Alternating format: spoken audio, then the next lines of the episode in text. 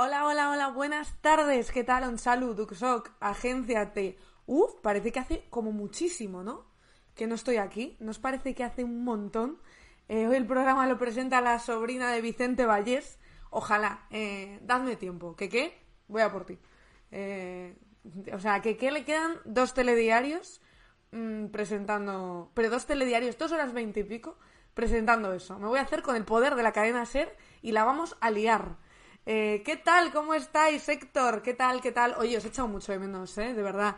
Ayer lo eché de menos. em, ayer realmente falté, aparte porque grabé eso, porque me quedé allí como a ver el primer día todo el programa, edición, etcétera. Pero no, no va a ser lo habitual. Es decir, yo puedo estar aquí, puedo estar aquí y hacer eh, guiones para ellos, como estoy haciendo ahora, eh, por las mañanas, ir a grabar de vez en cuando igual. O sea que no pasa nada, no os preocupéis. Sé que estáis muy preocupados por si eh, terminaba el Twitch. No va a pasar eso, no va a ocurrir. Si tengo que trabajar eh, 15 horas, trabajo 15 horas, no pasa nada. ¿Qué tal? ¿Cómo estáis? Bienvenidos, bienvenidas hasta el coño de... Para los y las que no sepáis qué es esto, aunque los que están por el chat ahora mismo son todos ya habituales, eh, el programa de humor, de actualidad, de terapia, presentado por una futura estrella de la cadena SER, que soy yo, Marina Lobo. Hombre, TV Zurda, ¿qué tal? ¿Cómo estás? Me alegro de verte. Em, Sí, ya pensaba que ibas a dejar de estar hasta el coño. Eso nada. Ahora más. Estoy hasta el coño de que qué, de que no me dejen presentar. No, no, no, no. Estoy muy contenta, muy contenta por el, el curro nuevo. Eh, voy a estar una temporadita con ellos. No os creáis que es algo ahí que voy a quedarme para siempre, pero estaré una temporadita con ellos. Seguiré con esto, insisto, no preocuparse. Seguiré escribiendo y seguiré haciendo cosas. Pero, eh... oh, TV Zurda dice resfriada y sin voz. Omicron. Tenemos una Omicron en el grupo de tweets, puede ser. Eh, esto de entrar ocho minutos y pico tarde es muy de Albert Rivera. Bueno, Albert Rivera yo creo que no llegó a entrar al curro, ¿eh? Luego hablaremos, si queréis, de, Albert Rivera. Así que sí, al final número 8 era verdad. Era verdad, era verdad. Era verdad. Voy a salir todas las veces que pueda. Es decir, como voy a escribir yo los guiones con mis otros compañeros, me pondré todo el rato. A ver si cuela. Y cuando se quiera dar cuenta que qué, zas, estaré allí en su silla y tendremos un estudio más grande. sí, era verdad, era verdad. Ya os digo que me quedaré una temporadilla por ahí. Pero se me han acumulado los hasta el coño, ¿vale? Hoy me he puesto a escribir y me he dado cuenta de que, claro, llevo sin venir desde el jueves, porque los viernes no hay programa, y como ayer no vine, se me han ido acumulando. Entonces, eh, ya sabéis, si, si te pidas ahora veintipico, deja tu perro presentándome, lo haría muchísimo mejor que yo. Seguro, seguro que tendría más visualizaciones, ¿eh? Porque aquí en Twitch hay gente que. A, ver si me podéis explicar este fenómeno de Twitch de gente que se graba estudiando, o sea, está en directo estudiando en silencio. Además, es muy incómodo porque no se escucha silencio. Se escucha como el ordenador, de fondo, tal, no sé. Y tienen como miles de, de gente en directo viéndoles. Me hace mucha gracia ese fenómeno. Hoy estamos hasta el coño de los gatos. ¿Por qué? De, pero de los gatos madrileños, quieres decir o de los gatos el animal. Eh, espero que no sea de los gatos el animal. Gente durmiendo, efectivamente. es que hay gente que tiene visitas con cosas muy locas. Entonces yo creo que mi perro aquí, solo, haciendo lo que hace mi perro normalmente, que es dormir, eh, chuparse los huevos eh, y, no sé, y arrastrar el culo cuando le pica, creo que tenía más visualizaciones que yo. Así de triste es la vida. Em, se me han acumulado los hasta el coño. ¿De qué estáis hasta el coño vosotros, vosotras? Yo tengo varios, ¿vale? Es que los he ido apuntando aquí, entonces igual ahora no tiene mucho sentido, pero yo los voy soltando, ¿vale? Estoy hasta el coño de la gente que empieza un tweet diciendo, seguro que me vais a criticar después de poner esto, pero no lo pongas, o sea, pues no lo pongas. Si tú ya misma o mismo estás viendo que no va a ser buena idea, o sea, si tú ya te estás diciendo que la vas a liar con ese tweet, ¿Para qué lo pones? No hay ¿Por qué el mundo necesita saber todo eso? El mundo no necesita saber eso que tienes que decir. El mundo puede seguir adelante sin tu reflexión de mierda. Este es mi primer hasta el coño. Segundo hasta el coño. Oh, bueno, estoy hasta el coño de la gente que ha visto el documental de Georgina y no deja de hablar y de compartir cosas del documental de Georgina. Sabemos Georgina, la pareja de Cristiano Ronaldo, o sea, me flipa muchísimo que lo esté reventando tanto, pero es que además, yo que ya sabéis que no uso TikTok, es decir, no hago vídeos en TikTok, porque soy muy mayor para eso ya, pero lo veo, o sea, me gusta ver qué contenido hacen los chavales y chavalas, ahora de repente parezco una señora mayor, Em, me gusta ver eh, los vídeos que hacen. Estoy viendo un montón de vídeos de TikTok diciendo, yo después de ver el documental de Georgina y cómo la coña de em, ir a echar el currículum a Gucci, que es donde trabajaba Georgina cuando Cristiano Ronaldo la conoció. Es como, me parece horrible. O sea, me parece horrible eso. Podemos dejar de aspirar a una relación en la que un señor nos mantenga y nos compre un bolso de Gucci o un bolso de lo que sea, que además es una puta mierda, eh, o sea, que es una puta horterada toda la ropa de marcas de estas hiper mega caras. ¿Podemos ya comprarnos nosotras los bolsos que nos hagan los cojones? O sea, quiero decir, no hay necesidad de que te vayas a trabajar a Gucci para pescar a un Cristiano Ronaldo, que me parece terrible. Hasta el coño estáis diciendo de ver Almeida haciendo filigranas para justificar la cagada de su compañero con la reforma laboral. Bueno, bueno, es que lo de la reforma laboral trae. Trae, ¿eh? O sea, primero. Eh, diciendo, pero hay cucarachas en los almacenes de Gucci. Fijo. Pero vamos, eh, es que me juego, me juego un brazo a que hay cucarachas en los almacenes de Gucci. Si en Madrid hay cucarachas además en todos los lados. Eh, cuquirachas. cuquirachas me gusta muchísimo. Eh, Almeida, por favor. Almeida, madre mía. Bueno, es que la está liando pardísima, porque ya sabéis que cuando Alberto Casero le dio como no sé cuántas mil veces mal a un botón eh, para votar lo que no tenía que votar, se lió gordísima porque empezaron pucherazo, pucherazo. Claro, se cree el ladrón que todos son de su condición. Y el Partido Popular y Vox que orquestaron ese pucherazo con los dos diputados de UPN para que no saliera adelante la reforma laboral, se creyeron que también el error de su eh, diputado era un pucherazo. Pero cada vez parece más claro que no. De hecho, ahora, el Casado el fin de semana ya habló de error. Ya no, ya no volvió a hablar de pucherazo, ya habló de error. Entonces, como que poco a poco se va descubriendo el pastel. Vamos, que básicamente quieren que el hayan cagado y no cuente. Que por cierto, a mí también, te digo, me parece un poco regular.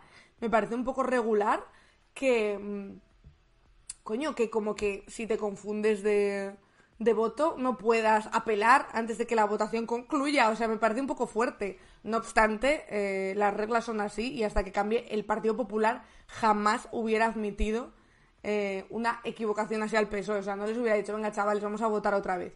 Eh, también te digo, yo casi prefiero que se vote otra vez que algún diputado o diputada mm, de otros partidos, Bildu, Esquerra, etcétera, sean convencidos, oye, se vuelva a negociar un poco la reforma laboral, se cambien algunas cosas, se añaden algunas cosas y salga adelante con los apoyos que tiene que salir. O sea, yo soy partidaria de esa totalmente. Mm, si ahora están así, preparados para las generales que aún queda, dice Álvaro Nolo. ¡Ey, olvidona! ¡Ey, peluchín! ¿Qué pasa? Em, ir a denunciar el fallo informático sabiendo que mienten debe ser delito.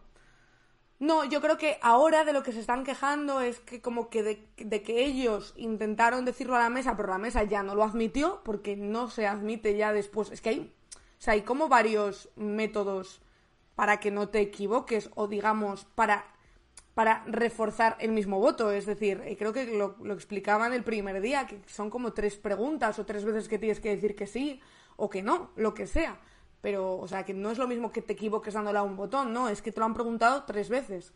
Em, busca un error de forma, claro. Ahora eh, lo último que estaban diciendo era que sí eh, se admitía que mm, se tiene que confirmar el sentido del voto por teléfono. Eh, parece ser también, está diciendo el Partido Socialista, que eso desde prepandemia ya no se hace, porque de hecho se creó el sistema telemático, el sistema telemático en el que varias veces tenías que decir que sí, entonces ya no hacía falta esa confirmación por teléfono, pero bueno, ellos están intentando tirar de ahí para ver si lo pueden sacar. Insisto que por mí, que voten y que lo saquen adelante con los con los votos de partidos mm, del gobierno de coalición o socios del gobierno de coalición. O sea, eh, creo que no necesitamos a UPN para absolutamente nada. O sea, encima esos dos diputados, vaya morro, diciendo, no, no, vale, hemos roto el sentido de voto de nuestro partido, pero el acta nos la quedamos, ¿eh? O sea, que nosotros queremos seguir aquí con las mismas siglas por el mismo partido, pero haciendo lo que nos haga del forro de los cojones. Me parece divertidísimo eso. Em, estáis diciendo... A ver, ¿qué estáis diciendo? ¿Qué estáis diciendo? De hecho, ni siquiera fue Casero el que fue a denunciar que lo habían incluido en la denuncia. Bueno, es que luego también hubo un error eh, en la denuncia, pero un error por parte de, del juzgado competente, ¿no? Como que lo registró como denunciante él, no sé. unas movidas. Eh, ¿De qué estáis hasta el coño? Está preguntando Flapsy Games, que ya ha llegado nuestro moderador favorito. Está diciendo, pues esta gente es un retrasado qué. O sea, ¿cuántas veces eh, hay que votar? ¿Cuántas oportunidades te tienen que dar para que lo hagas bien? O sea, si tres no son suficientes. Tío, si no estás seguro de la pregunta, haz como hemos hecho todos en el instituto y todas. Eh, le preguntas a tu compañero, tío. Llamas a tu compañero y le dices, oye, em, ¿cómo es esto? ¿A, qué le tengo que dar? ¿Al sí o al no? Joder, que aquí te dejan copiar, ¿me entiendes? Entiendo que la universidad lo tuviera más, lo tuviera más difícil, pero aquí, tío, que lo tienes que. Tu trabajo es eso. O sea, es que tu trabajo es, es eso. Es sacar o no sacar propuestas adelante, presentar enmiendas a, las propuestas de ley. O sea, es que me, parece increíble, de verdad. Que para una cosa que tienen que hacer y luego dicen, joder, eh, no riáis de él. Que yo, por supuesto, eh, no me he reído porque hay mucha gente que sí que se ha metido como su, con su eh, forma física, ¿no? Con su físico, etcétera. Yo me he reído de que, tío, o sea, la has liado pardísima. O sea, la has liado pardísima. y claro, es como, pero ¿cómo, ¿cómo no van a dedicarte un día entero en Twitter, tío? Si es que es actualidad política. O sea, eh, tenemos que hacer memes de eso. No de él, no de, sus cosas, ¿no? Pero pero, tío, es una equivocación, es un fallo gordísimo y además es un fallo divertidísimo porque se juntaron varios factores. Que Partido Popular y Vox habían convencido a UPN para que votara en contra los dos diputados de UPN, que entonces, antes de que supieran que, no que había salido adelante al final la reforma laboral por el fallo de su diputado, se, se pusieron a aplaudir y a jalear a los de UPN convencidos de que no había salido y de repente, y de repente salió adelante. Es que me pareció me pareció increíble, de verdad, me pareció maravilloso. Eh, al final habrá que mandar una paloma mensajera para confirmar el voto. Es que, claro, es que estos, como son muy de la tradición, lo quieren como con papel y boli. Si no es con papel y boli, ellos lo telemático no lo entienden, ¿vale? O sea, eh, tiene que ser todo por escrito, eh, con, un sello, que te lo lleven a caballo a casa, si no, no. Ellos no, no lo entienden. Em, me estáis preguntando por ahí por un tweet que no voy a ver, evidentemente, quién es esa persona. O sea, em, a ver, ético no, pero, pero intento de tamallazo tampoco. Em, ético no es, pero intento de tamallazo tampoco. ¿Qué dices? El... Lo de Alberto Casero. Seguro que usan hasta Skype. También te digo que la mayoría de ahí del Congreso parecen boomers, son bastante boomers. Son bastante boomers, sí, sí, sí. La verdad es que sí, ¿eh? Tengo que decir que sí.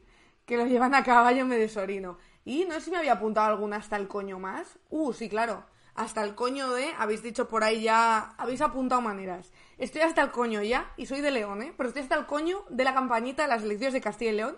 Me está dando mucha vergüenza ajena. O sea, me podéis decir, porque ya sabéis, y para los que no lo sepáis, lo digo allá, que aquí somos Pablo Casaders. O sea, aquí somos auténticos fans de Pablo Casado. Vamos con él a tope hasta que Ayuso le pase por encima, pero ¿hasta entonces? A tope con él. ¿Por qué? Pues porque mirad carita tiene. O sea, ¿cómo no vamos a ir aquí con Pablo Casado? Vamos, eh, míralo. Vamos con Pablo Casado. Eh, pero claro, es que cuanto más se alarga la campaña de Castilla y León, más difícil me lo pone. Porque ahora, aparte de irse a hacer ruedas de prensa y mítines rodeado de vacas y diciendo barbaridades, es que, ojo, es que mirad, eh, por favor, espera que creo que lo, lo podéis escuchar. Eh, creo que es aquí. Lo último que dijo Pablo Casado, por favor. O sea, Pablo Casado este fin de semana dice esto. Y el campo de Palencia ha sido atacado. Ha sido atacado la remolacha. Lo que he vivido muy cerca de Monzón los años tan difíciles que han vivido como para que ahora vengan a decir que el azúcar es veneno. O sea, tú me puedes decir cómo puede ser que la remolacha ha sido atacado. La remolacha ha sido atacada. Marina, cuando hablas de Pablo Casado se te pone voz de Bea Fanjul. Eh, Bea Fanjul, eh, esa persona que también eh, este fin de semana la lía un poco, ¿verdad? Bea Fanjul, que fue la que dijo Em, eh, vale más lo malo conocido que lo bueno por conocer, eso es Ayuso. Pero es que vamos a ponerte la vez a casa, por favor, porque es que es increíble, increíble esta conclusión. Y el campo de Palencia ha sido atacado. Ha sido atacado la remolacha. Lo que he vivido muy cerca de Monzón. Los años tan difíciles que han vivido como para que ahora vengan a decir que el azúcar es veneno. La remolacha está siendo atacada, ¿vale? Eh, es muy importante que sigamos con esto a Pablo Casado. De hecho, os insto a que vayáis al Twitter de Pablo Casado y le pongáis fotos de remolachas, porque le va a gustar muchísimo para que sepa que estamos con él, que sepa que estamos con él. Free remolacha, hashtag free remolacha. Eh, yo creo que deberíamos hacer una campaña apoyando a Pablo Casado. Yo con lo de la remolacha estoy, ¿eh? Estoy in. Con lo de la remolacha estoy super in, porque la remolacha ha sido atacada. La remolacha, creo que nadie está dudando ahora mismo que la remolacha ha sido atacada. Entonces yo con eso a tope. Ahora cuando acabe el directo, dentro de un rato iré y le pondré una remolacha para que sepa que estoy con él, que estoy con él en esta movida. Somos remolachers, efectivamente, agente somos remolachers. La gente hasta el coño, somos remolachers, somos casades, vamos con él a muertísimo. Ahora, lo de que si te muerde un vampiro, eh, te conviertes, o sea, ¿cómo es? Si te muerde Drácula, te conviertes en eh, un zombie, ahí ya no, ¿eh? Pablo Casado, o sea, yo entiendo que el máster te lo pasaste por el forro de los cojones, pero hombre, de ahí a no haber aprendido que si te muerde un vampiro, te conviertes en vampiro y no en zombie, eso es de primero de primero de series apocalípticas. O sea, eso sí que me ha parecido un poco mal, ¿eh? Es lo único que le voy a criticar a Pablo Casado hoy, pero eso me ha parecido un poco mal, es decir. Remolacha o fascismo, efectivamente. Remolacha o fascismo. Sí, sí, sí, total. Total, que pues eso, que mm, me lo pone muy difícil. Me lo pone muy difícil. Pablo Casado me está dando muchos dolores de cabeza. ¿Por qué me lo pone tan difícil? Eh, vamos a poner Espera, voy a poner eh, mi vídeo favorito antes de dar paso a, José Cabrera. Mirad. ¿De, qué dónde es? medio estado de alarma. ¿Lo Vaya puta mierda, querido. Me encanta ese vídeo. O sea, ese vídeo es que ya me lo dejo aquí guardado forever. Ya me lo voy a dejar aquí para siempre jamás. No, o sea, no concibo ya un directo sin él. Mm, está diciendo, en ese pierde, eh, en ese pierde el tiempo para distanciarnos de la dura realidad de la vida. De primero de Iker Jiménez. Eh, un collar de remolacha es el remedio contra los vampiros. Pobre Pablo Casado. La. Pero ha conseguido una cosa, ¿eh? O sea, realmente, si os fijáis, Pablo Casado el fin de semana soltó un montón de barbaridades porque dijo lo de la remolacha, lo de Drácula, dijo también eh, Zapatero vete a Venezuela, como cosas como que se volvió loquísimo. Y hoy Ayuso ha dicho muchas barbaridades, pero es que ya no le estamos haciendo caso a Ayuso, porque es que las barbaridades que dijo Pablo Casado este fin de semana son a nivel de Ayuso. Entonces, ojo, ojo, hay partido, ¿eh? Hay partido. Los casados aquí tenemos partido, yo creo. Eh, yo creo que mola. Que estáis pasando un link. Eh, permiso para enviar links, estáis diciendo. ¿Qué es? Si no, si quieres lo busco. Si no, si me dices lo que es, lo busco. Casado te hace ojitos. Ojalá. Ojalá. A ver, por un lado, mm, quiero que Casado siga, evidentemente, la contienda política porque soy muy fan de Pablo Casado, que es eh, la única persona que nos puede llevar. No, es broma, es broma. Eh, pero me gustaría que siguiera por ver la deriva, ¿no? Porque es como ver un accidente en directo. Es como cuando Albert Rivera se empezó a hundir, que luego hablaremos, por cierto, de Albert Rivera, otra vez, eh, tema del día. La gente creía que Ciudadanos estaba muerta, igual no está tan muerto Ciudadanos. Em, y es como que estoy viéndolo mientras se hunde. Voy a mirar el enlace que me habéis pasado. Y joder, es muy fuerte, ¿eh? Es, que es, eso, es como ver una serie. Es como ver la trama de una serie. Entonces estoy muy in, muy in con, con Casado, como no podía ser de otra manera. Voy a ver qué me paséis por el chat, a ver. Vamos a ver, ¿qué me estáis pasando? A ver. A ver, a ver. Venga. Uy, el anuncio de verdad. Uy, está cantando, está tarareando el himno del PP. No entres en el link, me estáis diciendo. Movida en Twitter, estáis diciendo. No pulses, Marina. Que aquí hay peña que quiere, quiere que entremos al... A ver, no iba a pinchar en directo, ¿eh? Iba a pinchar antes y verlo y luego ya, y luego ya entrar, ¿eh? No te creas que... No, ya no soy tan nueva, ¿eh? En Twitch, ya no soy tan nueva. Eh, movidita en Twitter, estáis diciendo. Mm, mm, mm, Ah, uff. Movidita Cepu, no, me da una pereza. Esta gente es que además. O sea, es que sinceramente, mm, ¿cuántos seguidores tiene esta gente en Twitter? 2000. O sea, no sé, es que me da una pereza terrible, ni de coña. O sea, si se están metiendo con Carla Galioto, evidentemente Carla Galiote a tope con ella. Y poco más que decir. O sea, ya sabéis que esta gente son unos putos acosadores. Solo van a por mujeres. Se les ve el plumero desde hace muchísimo tiempo. Y bueno, eh, yo creo que lo mejor es no hacerles caso, ¿no? Creo que lo he dicho muchas veces aquí. Lo he dicho muchas veces aquí, que es... em, vosotros, vosotras le diríais a alguien, a una mujer, ¿no? Que está siendo acosada por la calle, por ejemplo. Tú vas por la calle y un tío te sigue todos los días o todas las semanas a, sitios a los que vas, al cine, al trabajo, con tus amigas, lo que sea. Nadie en su sano juicio se pararía a hablar con él, ¿no? Le denunciaría y punto. Eh, o pues otras cosas, ¿no? Le denunciaría y ya está. Eh, pero no sé por qué eh, en Internet, como creo que no se ha entendido eh, todavía que existe el acoso en Internet, eh, hacemos otras cosas como darles bola, como eh, intentar razonar con ellos, como intentar hablar con ellos. Creo que es un error absoluto. O sea, creo que con los acosadores no hay que hablar de nada. De nada. Em, o sea, yo no es quepa duda que, que ojalá salga adelante una ley, lo hablamos aquí con Ángela Rodríguez Pam, contra el acoso en, en redes sociales y el acoso en, en vídeos en YouTube, en, en Twitch, etcétera, eh, para que de verdad esta gente empiece a espabilar, porque lo que están haciendo realmente es un acoso, ¿no? Luego hay los típicos que te dicen, bueno, es que tú también pusiste un tuit sobre Alberto Casero. Sí, bueno, pones un tuit sobre una persona un día que es noticia, no le haces vídeos a esa persona todas las semanas, que creo que es de estar bastante de la olla. Creo que es de estar bastante de la olla.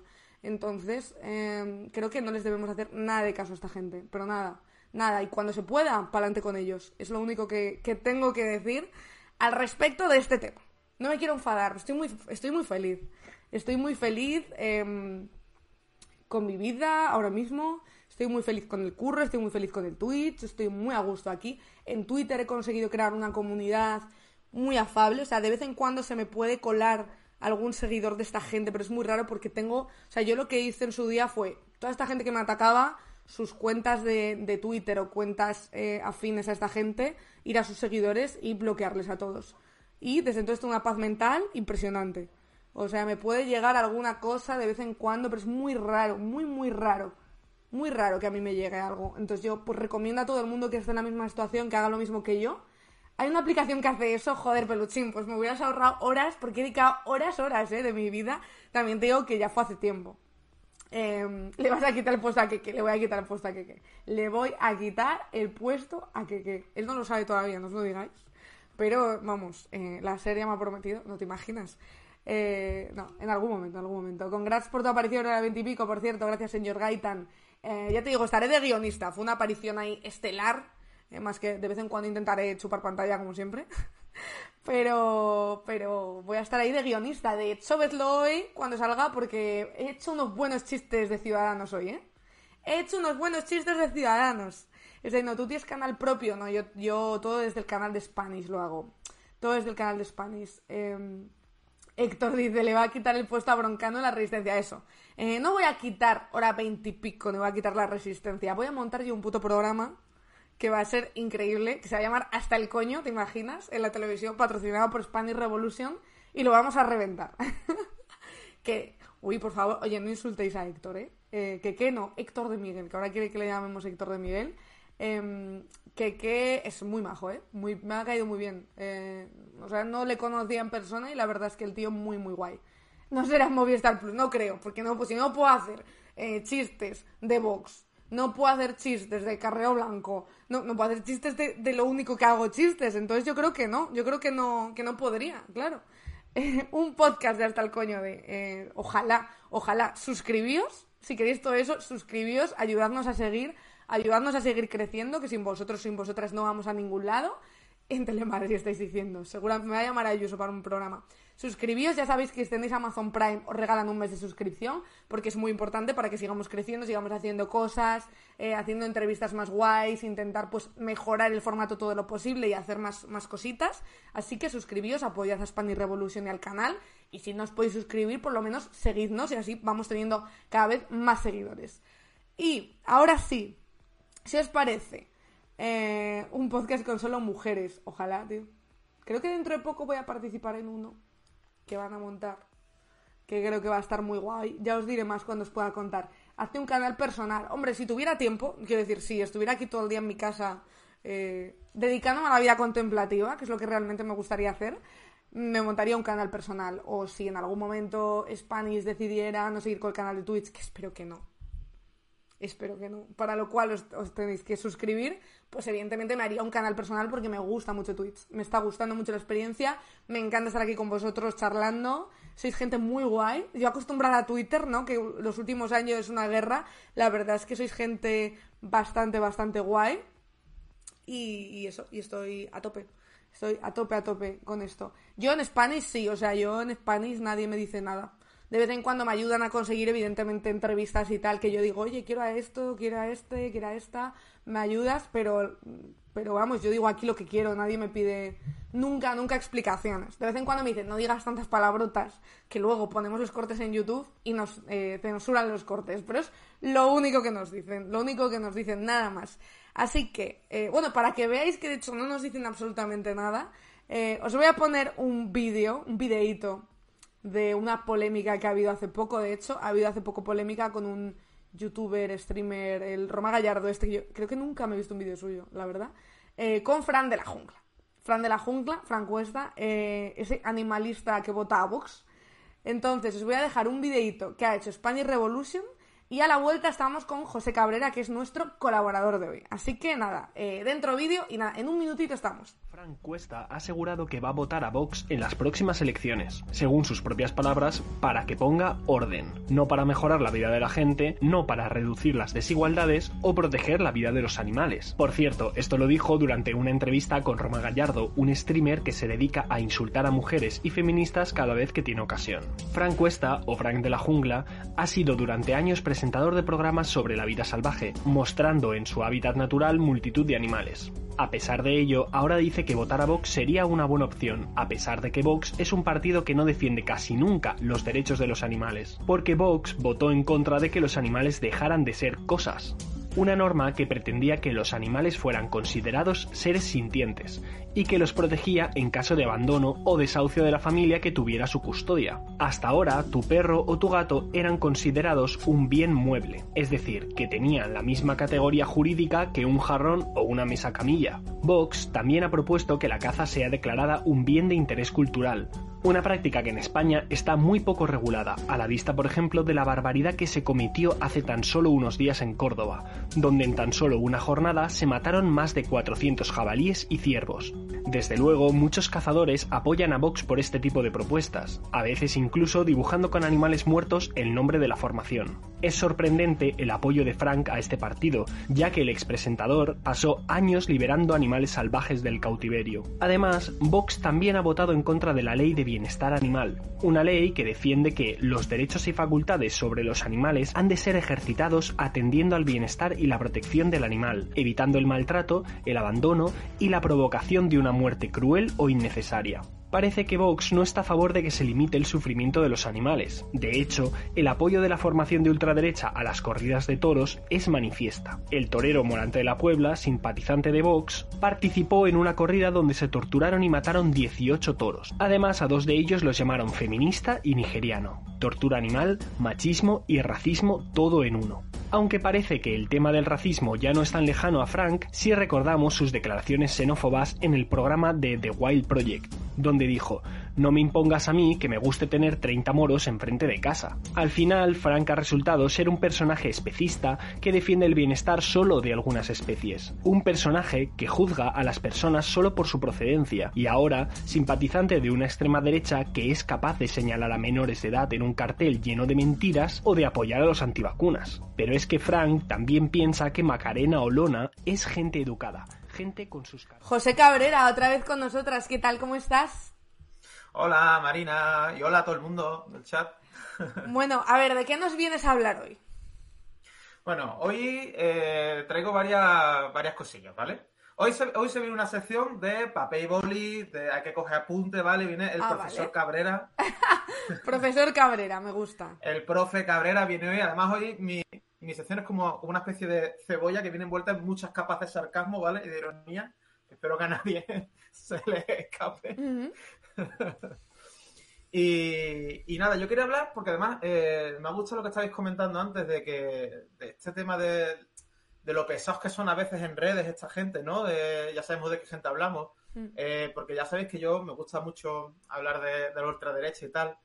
Eh, pero la ultraderecha no es solo eh, las cabezas de turco que vemos ahí eh, en el Congreso. Mm. Eh, al final siempre hay un, un ejército de lemmings por redes repartidos que, que van soltando su, su mierda ahí. Sí. Y hay, y hay una cosa, hay una idea de la que yo vengo reflexionando mucho últimamente, que es que esta idea que tenemos a veces de que, de que se dice que debatir con todo el mundo es algo enriquecedor, Mm. ¿No? Como que hay que conocer todos los puntos de vista posibles eh, para tener un mejor contexto de las cosas y, y saber más de las cosas. No, yo creo que no. Profesor Cabrera, ¿debatir? No. No. No hay que debatir con todo el mundo. no hay que conocer todos los puntos de vista. No hay que darle más bola ya a ciertos puntos de vista, de hecho. Total. Además es que eh, debatir no quiere decir necesariamente que conozcas el punto de vista, o al revés. O sea, no debatir no quiere decir que no conozcas el punto de vista del otro lado. Claro, 100%. pues claro, sí. claro. O sea, de hecho, si te fijas, muchas veces en estos debates es como que tenemos que debatir y en el fondo lo que están es cada uno esperando su turno para que le toque hablar a él, Sí. ¿sabes? Entonces, o sea, quiero decirte un ejemplo muy pragmático. Si tú invitas a un nazi a tu debate sobre la inmigración, ¿qué esperas que diga el nazi? Ya. O sea, quiero decir, ¿sabes? Es como, mira, eh, tráeme a esa persona que está allí con el brazo en alto a ver qué tiene que decir sobre los refugiados. Eh, ya me hago yo una idea de lo que tiene que decir. No, no Sí. necesito debatir con esta persona. Sí. O sea, no, no necesito ver toda la parrilla de televisión llena de machirulos y de fascistas, ¿vale?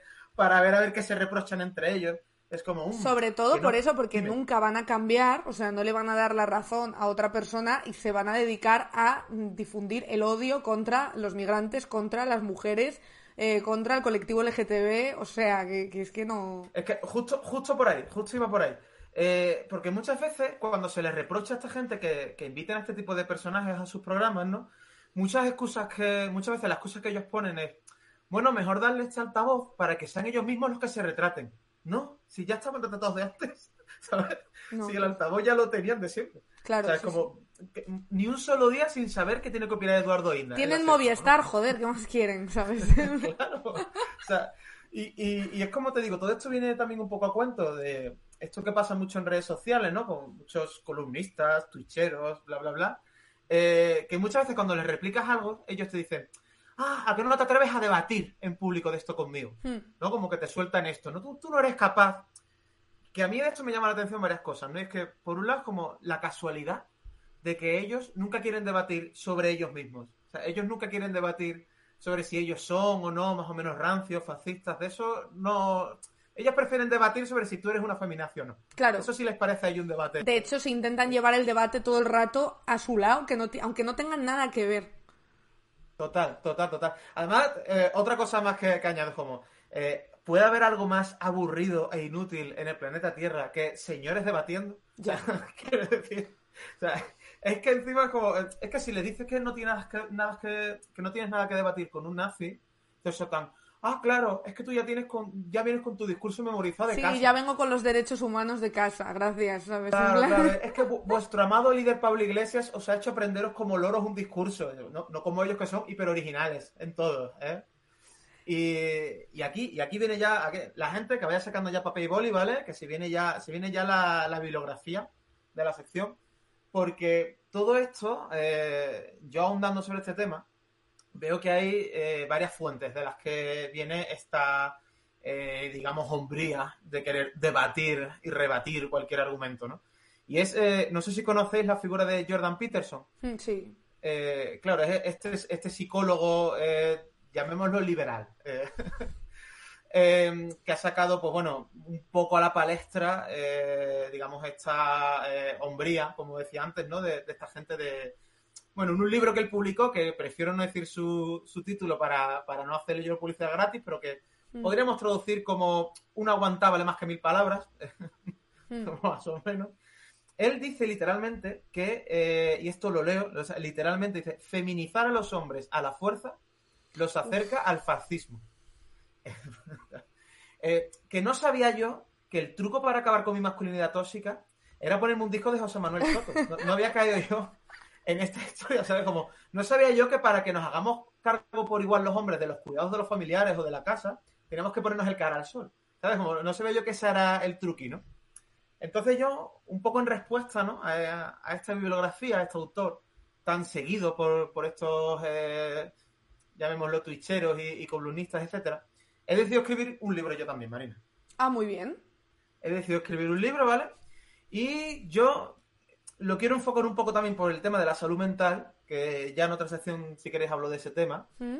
Eh, y yo he decidido llamar a este libro Sentimientos, esa mariconada. Les va a encantar, ¿eh? Se lo va, vamos, va- vérsele. Claro. Claro, claro. Sí. José Cabrera, dos puntos, sentimientos, esa mariconada. Me gusta. Doctor Cabrera, para que ya digan. Doctor "Ah, Cabrera. no, es que- es, que... ya hay un doctor Cabrera. Eso, para la gente que lo sepa, ya hay un José Cabrera, un doctor Hostia, ya Cabrera. te han quitado entonces. Sí, es el psiquiatra forense de cuarto milenio. me confundo. Ah, joder. Ya. Tengo que competir con ese tío. eh.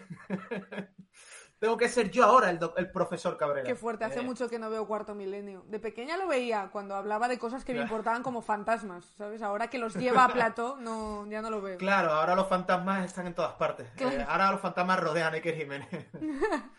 Están diciendo Em, por aquí que están a favor de debatir, pero eh, porque tienen amigos, yo también tengo amigas de derechas y amigos, no estamos hablando de eso.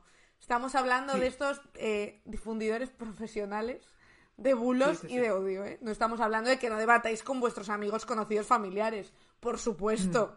O sea, eso por Mm. Sí, supuesto. pero por favor, no, no, les no peguéis, lo hagáis o en directos de Instagram. Si os Claro. podemos pedir que no lo hagáis por directos en Instagram, mejor. Sí, que tampoco le importa a todo el mundo como Claro. el debate. ¿eh? Yo con mis amigos he tirado hasta altas horas de la mañana debatiendo. Incluso hemos llegado a alguna conclusión, pero eso es algo que no pasa en el mundo de los debates. O sea, es lo más absurdo que hay porque nunca nadie cede nada, no se llega a ninguna conclusión, cambian de tema todo el rato cuando ven que van perdiendo, es terrorífico. Me parece un formato Claro, es que horrible. además hay como un falso precepto con, esta, con este tema de los, de los debates, que es que eh, parece que todos los puntos de vista se tienen que igualar y, y todos parten de la misma razón, digamos. Y Sí. yo ya, poniéndonos entre comillas un poco serios, yo pienso que no. Yo pienso que hay ciertos puntos de vista que no son igual de válidos que otros. Mm. ¿Por qué? Por mm, resumirlo todo mucho y por mm, eh, no pegarnos aquí toda la tarde. Hombre, una opinión o, o una opción política que degrada los derechos humanos creo que no está al mismo nivel que Claro.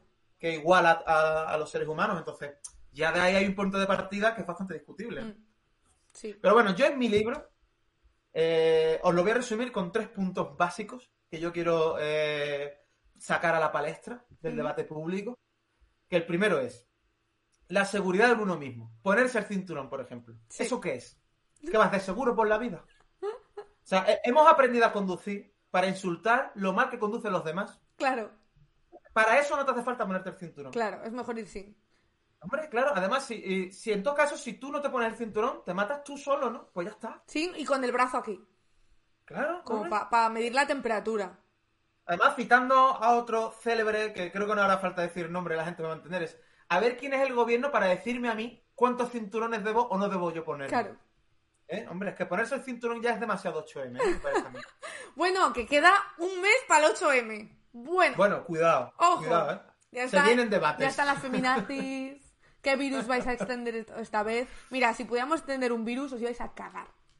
Hombre, Os ibais a cagar. Ojalá. hombre. Ojalá poderlo Pues hacer. mira. Me temo que no tenemos ese poder todavía. Segundo precepto del libro. Si un hombre llora, retírale la palabra. claro, yo, yo no tengo amigos que lloren. Hombre, a los hombres que lloran se les debe aislar.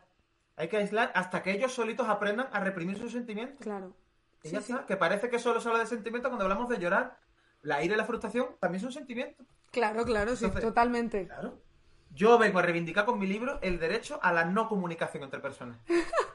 Claro, si ves que tu pareja está rara o está irascible, déjala, bájate al bar y guarda toda esa carga emocional debajo de la alfombra de la monotonía y el alcoholismo. Hombre, es que llorar es feminizar. Es feminizar. Hombre, ¿que nos vamos a convertir aquí ahora en fascistas de estos de los que lloran? Pues no.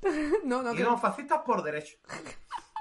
¿Vale? Y ya el tercero y último punto Ajá. de mi libro. Último es, punto. Si estás en desacuerdo con alguien sobre algún tema, díselo, siempre. Claro, O sea, sepas tú o no algo sobre ese tema. Mm. O incluso si eres tú mismo parte del problema, tú díselo. sí.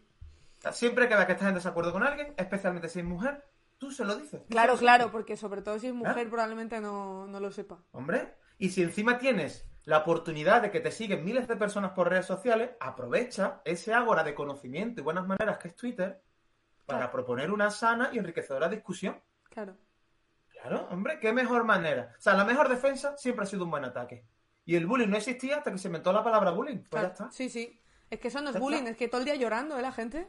Hombre, si ves que alguien te replica algo, lleve o no lleve la razón, es tu derecho constitucional hacerte la víctima y defenderte llevando la contraria o ciberacosando. Ya está. Te juro que esto lo cortamos y no ven que estás de Spanish Revolution y lo subimos a YouTube.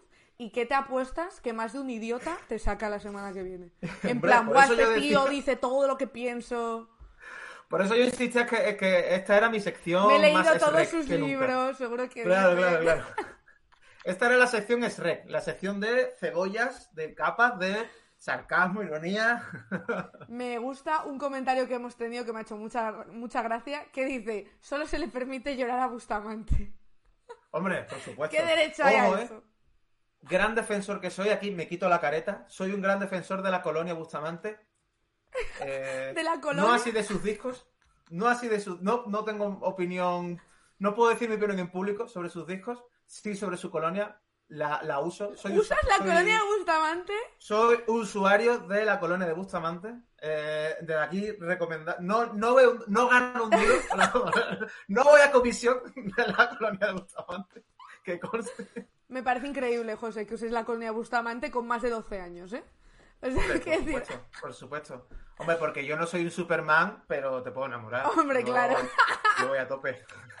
Maravilloso, maravilloso, me ha gustado. Me ha gust- No descarto subir tus puntos a YouTube, así, pero como desde otro canal random. Eh, Te llamaremos de alguna manera, no sé, es que esta gente también se pone unos nombres de mierda a los que tampoco puedo llegar. Pero Yo ahí dejo, ahí dejo mis tres preceptos sobre los que se edifica ese, por supuesto, ese manual. Podemos catalogarlo como manual, Manual. no solo como libro. sí, Que, bueno, desde aquí queda, queda abierta la contratación. Cualquier editorial que esté interesada, aprovecho este altavoz que me dais para... ¿a qué huele Bustamante? Te están preguntando. Hombre, desde luego a obra ya no. Desde luego a andamio ya no huele. Eso está claro. Huele a, a rosas, Bustamante. Por supuesto, eso espero. Oye, José, pues muchísimas gracias por estar con nosotras. Nos ha gustado mucho tu sección, como siempre.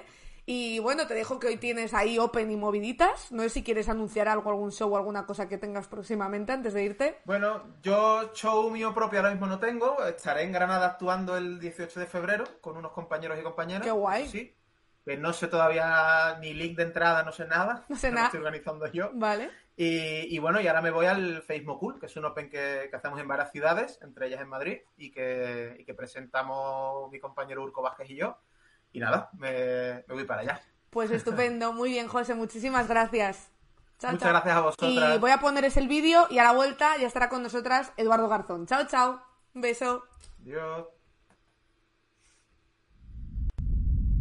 Desde los años 70 hubo un esfuerzo coordinado por parte de los amos de la humanidad y los dueños de la sociedad por cambiar la economía en dos aspectos clave. En primer lugar, incrementar el papel de las instituciones financieras como los bancos, empresas de inversión, compañías de seguros, etc.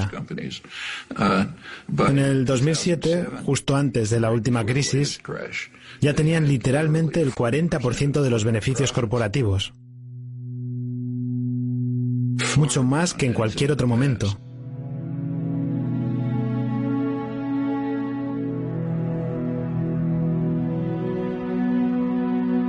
En los años 50 del siglo pasado, como durante muchos años hasta entonces, la economía de Estados Unidos se basaba principalmente en la producción. Estados Unidos era el gran centro industrial a nivel mundial.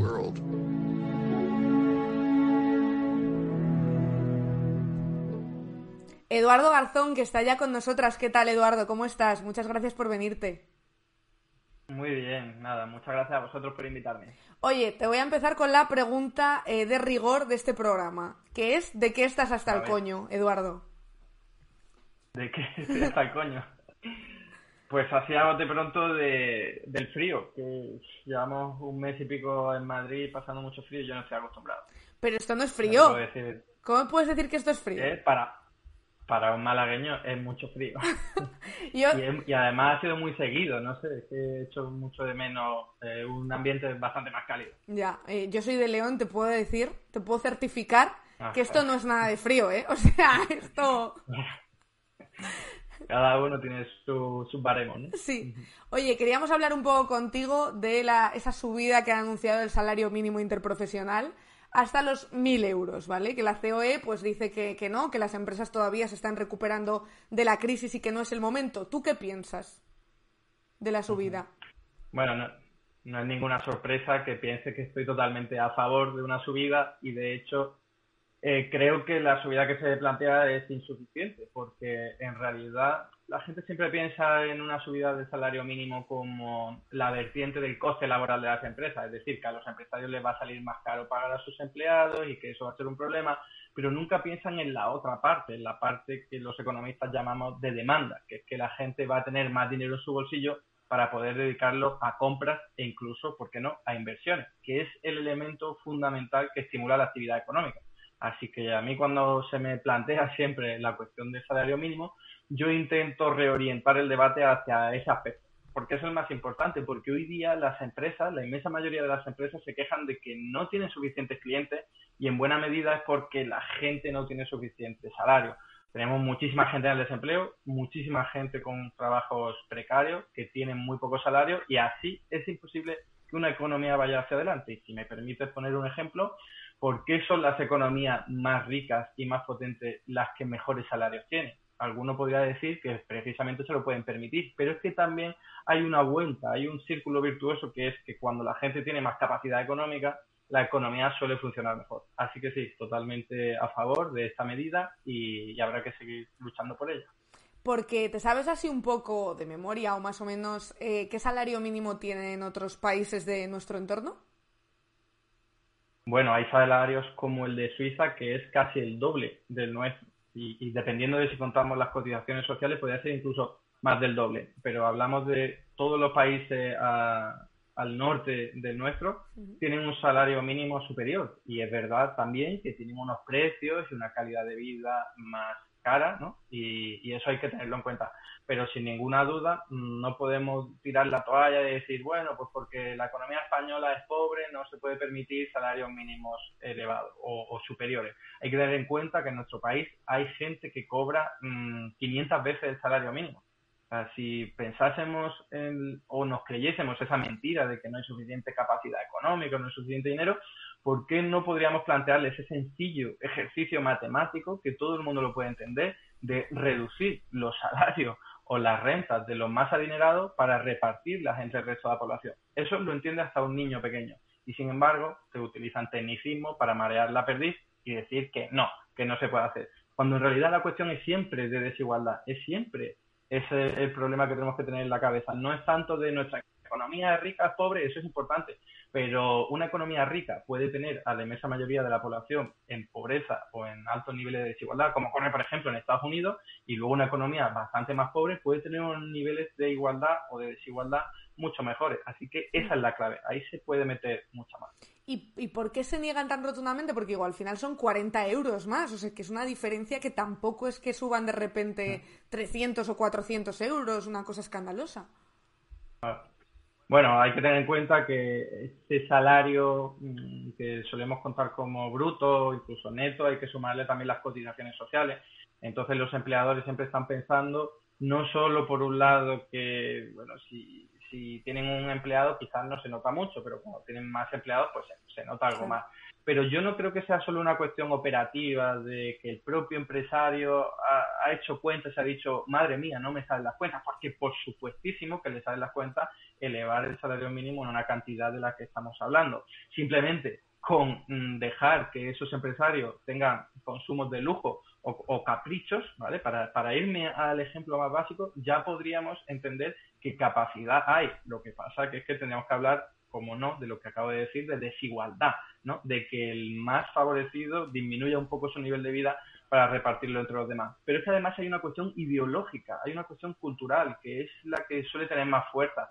Y es como digo, que los empresarios no se han puesto a hacer cuenta y han dicho, no me sale, no me sale esto, no me sale rentable. No, sino que hay una cuestión ideológica de teoría económica y también cultural propugnada, impulsada por las grandes élites y los grandes poderes económicos, que hace pensar instantáneamente, sin el hecho siquiera de haberlo pensado por un momento, que eso es una medida mala. Entonces tenemos instalado en nuestras mentes que es malo, porque llevan décadas diciéndonos que eso es malo. Claro, son, pues son los grandes poderes económicos los que salen perdiendo en esa batalla de conflicto y el conflicto del salario, ¿no? Cuanto más elevado es el salario, menos van a poder ganar los empresarios. Y entonces, claro, la gente piensa enseguida en eso, pero no se ha detenido a pensar eh, sobre ello. No, no ha pensado, por ejemplo, lo que estaba diciendo antes, de que cuanto más capacidad económica tengan los trabajadores, mejor incluso para la economía. No se ha parado a pensar en cosas. Bueno, es verdad que, claro, con un discurso como el de Ayuso, en el que un empresario vale más que un trabajador, eh, no me extraña tampoco que se piensen estas cosas, ¿no? Porque, bueno, me imagino que, que, escucharía esas declaraciones de Isabel Díaz Ayuso la semana pasada en las que decía, bueno, que un empleado se quede en la calle es una desgracia, pero que un empresario se quede en la calle es una tragedia porque eh, no puede alimentar a su familia o algo así. Entonces ya les estamos poniendo una posición por encima. Es el cuento de siempre es que es algo que viene cobrando fuerza desde los años 60 o 70 del siglo pasado con el auge del neoliberalismo y cuando llegó Ronald Reagan al poder y Margaret Thatcher y ha sido poco a poco ha ido ganando fuerza y se ha ido instalando en nuestras mentes.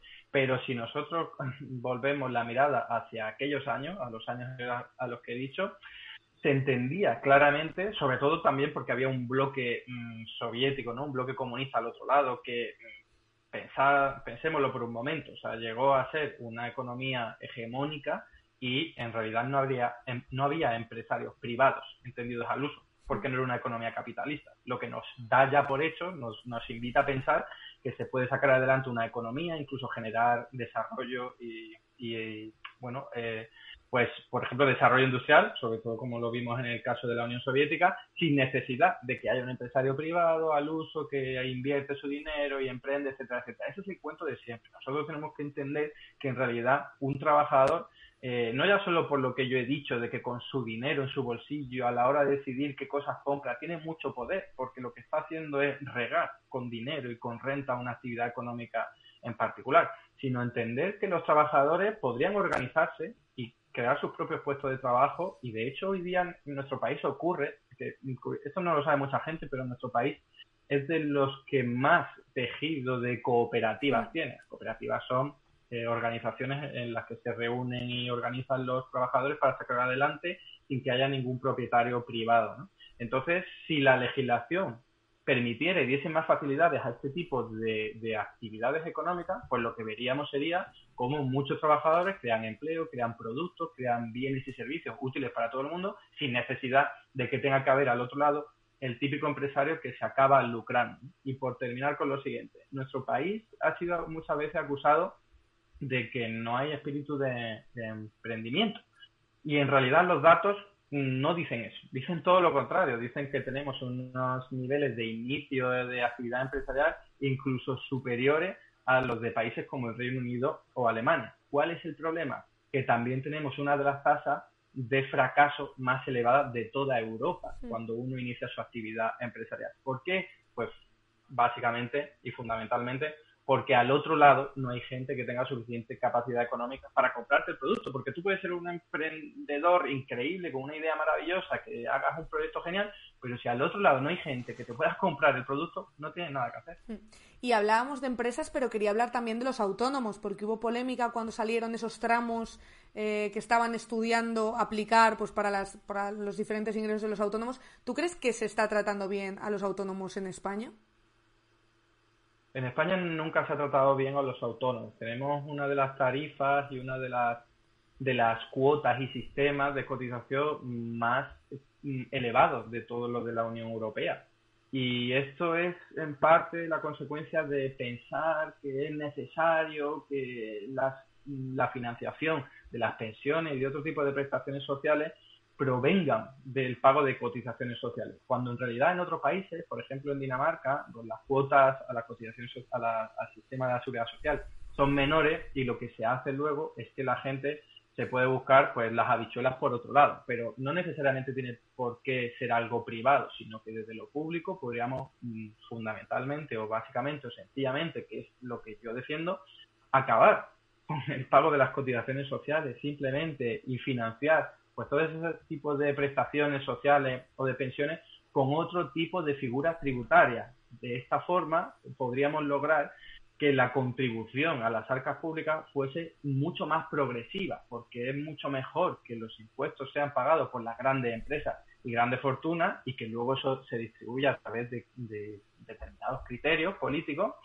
y no a través de las cotizaciones de cualquier autónomo, incluso aquel que no está ingresando nada, e incluso aquel que está ingresando muy poco. No tiene sentido. Por eso la reforma, aunque intenta mejorar un poco el sistema actual, se queda muy corta, lo hace eh, tal y como está ahora mismo la propuesta, que es solo una propuesta, lo hace en mucho tiempo. Yo no estoy para nada a favor de esta medida y no me sorprende tampoco, ni no debería nadie sorprender porque la ha llevado adelante el ministro Escribá, que de izquierda tiene muy poquito. Mm. Sí, es que cuando se anunciaron los tramos, yo creo que todos y todas pensábamos en una cotización un poco eh, basada en los ingresos que tuvieras, pero basada en los ingresos que tuvieras bien. O sea, que no es normal que una persona que ingresa 600 euros tenga que pagar 280, sino que fuera algo eh, que correspondiera a un porcentaje, por ejemplo, o algo así.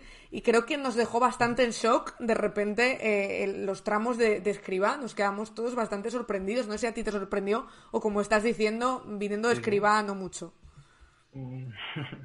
Me sorprendió porque yo creía que iban a ser más valientes, ya que se meten en ese berenjenal, que tienes que poner de acuerdo a todas las asociaciones afectadas, pues digo, lo lógico es que le metan un buen cambio a esto, pero es que el cambio, sobre todo en los primeros años, es irrisorio, sobre todo para para los autónomos con menos ingresos es irrisorio y es que a veces da la impresión de que esa propuesta está pensada más para, para ingresar más y para recaudar más por parte de aquellos autónomos que más ingresan, que no digo que esté mal, lo que digo es que no se debería hacer a través de cotizaciones, sino a través de impuestos. Para, para mí la fórmula sería muy sencilla, una tarifa plana, incluso de cero euros para los autónomos que menos ingresos y menos facturación tengan, y ya aquellos que superen unos determinados umbrales para lo cual también habría que aumentar la investigación, porque no, no podemos perder de vista que hay muchísimos autónomos que defraudan, que evaden los ingresos que tienen, pues para, para, poder pagar menos impuestos. Si eso se incrementara esta supervisión, podríamos controlar y delimitar que hacer un poco lo que estábamos hablando antes, ¿no? Que aquellos que menos ingresos tengan, pues no paguen o no paguen mucho, y luego aquellos que más capacidad económica tengan, paguen más. Y eso al fin y al cabo el artículo 41 de la Constitución española, ¿no? que cada uno aporte a las arcas públicas en función de su mm. y hablabas antes de poca valentía, en este caso, pues por parte de, de Escribá y, de, y del Partido Socialista, pero ¿tú crees que la reforma laboral ha sido valiente, por ejemplo? A ver, la reforma laboral ha sido lo que se ha podido hacer, entendiendo la correlación de fuerzas que hay. No podemos perder de vista que el PSOE que es el partido mayoritario del gobierno, aprobó en el año 2010 una reforma laboral agresiva contra los derechos de los trabajadores. Es verdad que este PSOE es un poco diferente y tal, pero en el momento en que se firmó el pacto de acuerdo, ¿no? el acuerdo entre Unidas Podemos y el PSOE, y se propuso, mm, por ejemplo, aumentar la indemnización por el despido, el PSOE se negó rotundamente a incluirlo siquiera en un acuerdo, ¿no? porque se viese por escrito.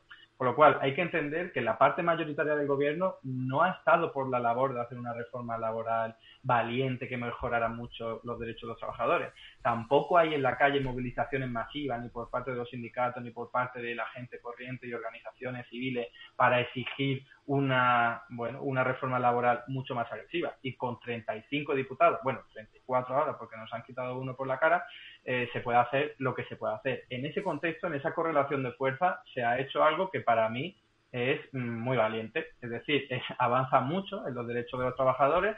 Es la primera reforma laboral que lo hace en 42 años, que no es poca cosa, y además también vamos a contracorriente del resto de países vecinos, que no podemos perder de, vida esto, de vista esto, que el neoliberalismo está impregnado, está en todos los foros de la sociedad, no solo la española, sino la europea, y se están haciendo reformas laborales agresivas contra eh, los derechos de los trabajadores, y en España hemos ido un poco a contracorriente, pero no se puede pensar, sería muy ingenuo creer que con 35 diputados, 34, y sobre todo yendo a contracorriente de la Unión Europea, se pueda hacer algo mucho mejor para los trabajadores. Es que es imposible, sinceramente.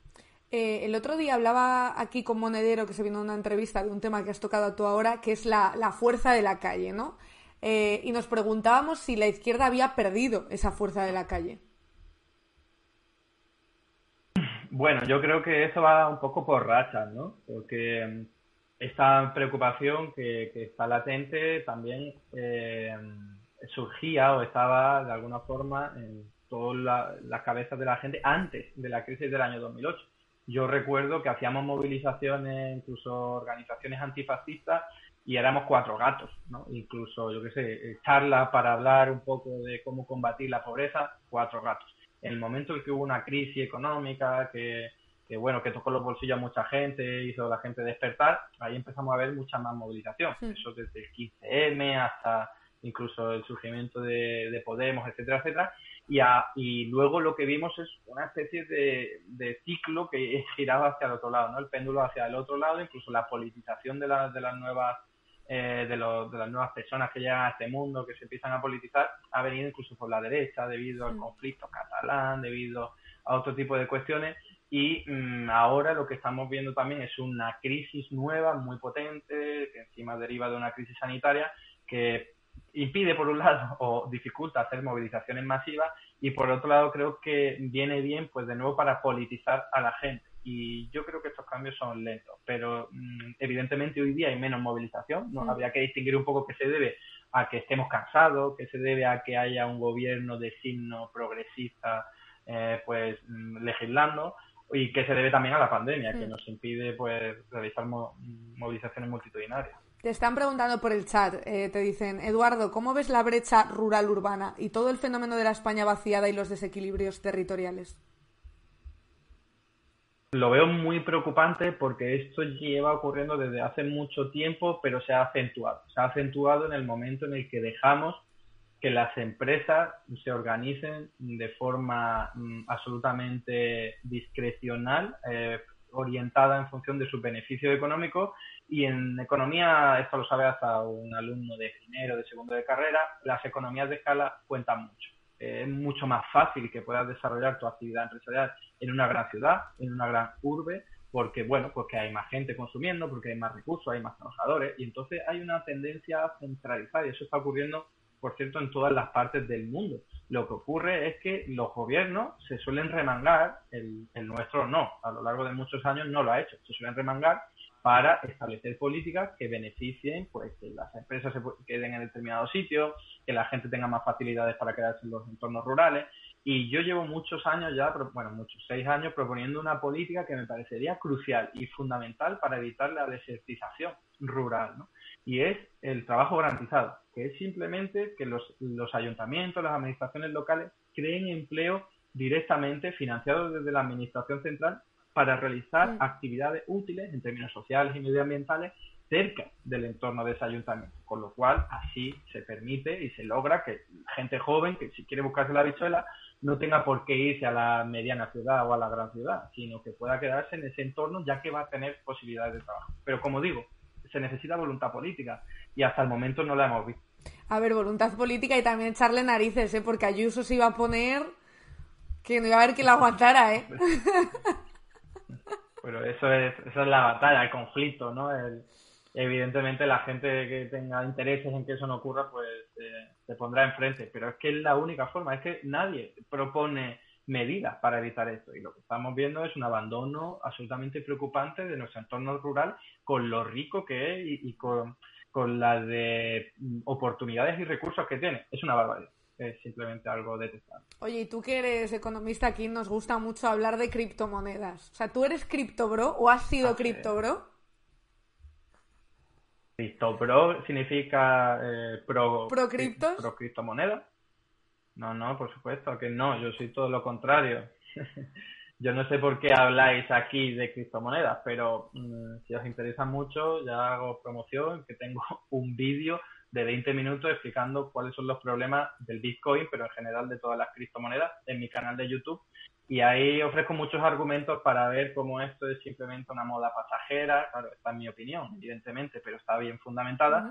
Una moda pasajera es el típico intento, enésimo intento de hacernos creer que se puede uno hacer de oro, hacer rico eh, con una nueva tecnología. Esto lo veíamos en los años 2000, ocurría lo mismo con la burbuja.com, cuando Internet se empezaba a hacer potente, pues el mensaje era que sí, que esto es la nueva economía, a partir de aquí te puedes hacer rico, no sé qué, sí, luego burbuja y pum. Luego ocurrió lo mismo con el 2007, nada, sí, los productos derivados, esto es una nueva tecnología financiera, te puedes hacer rico, la economía va mucho mejor, sí, bueno, pum, burbuja y a la mierda. Pues lo mismo va a ocurrir con la criptomoneda si es que no ya ha ocurrido, porque hasta hace muy poquito tiempo hemos visto como incluso el Bitcoin ha perdido la mitad de su valor en solo un mes, ¿no? Entonces, veremos a ver qué ocurre, pero yo lo tengo clarísimo. Burbujas en las que, bueno, hay gente que sí saca tajada y se está haciendo, bueno, pues sacando bastante dinero y al mismo tiempo al otro lado, siempre que alguien gana mucho dinero, al otro Mm. lado hay que lo pierde. Así que hay que tener mucho cuidado con, con ese asunto. Recuerda un poco al auge de las casas de apuestas, ¿no? El tema de las criptomonedas. Sí, a ver, es- es muy diferente. Es verdad, es como una... La forma de publicitarlo, Sí, los youtubers famosos que de repente dicen Claro. apuesta tu dinero aquí, me recuerda un poco, la verdad. Sí, sí. Pero es que en economía estamos acostumbrados a ver esto y, y no es algo reciente. Yo estaba hablando del año 2000, pero podríamos irnos a, a 1929, cuando eh, se generó una burbuja en torno a, la- los activos bursátiles, sobre todo en Estados Unidos, pero también en el Reino Unido o, en Inglaterra en aquel momento. Pero es que si nos vamos más atrás, también vemos cómo hubo burbujas en torno a los tulipanes en los Países Bajos, hubo burbujas en torno a algunas empresas que se originaban en el siglo XIX. Es decir, que burbujas, euforia y gente que, que, se suma a todo y creen que, que va a ser eso el- la solución a todos los problemas y la panacea, siempre ha habido. El problema es que nunca, nunca ha ocurrido como nunca se ha cumplido lo que nos han prometido. Bueno, es que vivimos un mundo maravilloso, ¿eh? Porque Whatboy me acaba de lanzar una pregunta y yo no me acordaba de esto, pero te dice, ¿qué te parece que El Salvador vincule su destino al del Bitcoin? Que es muy fuerte lo que está ocurriendo Bueno. allí. Muy fuerte, pero se puede ya entender cuál es mi respuesta y cuál es mi visión.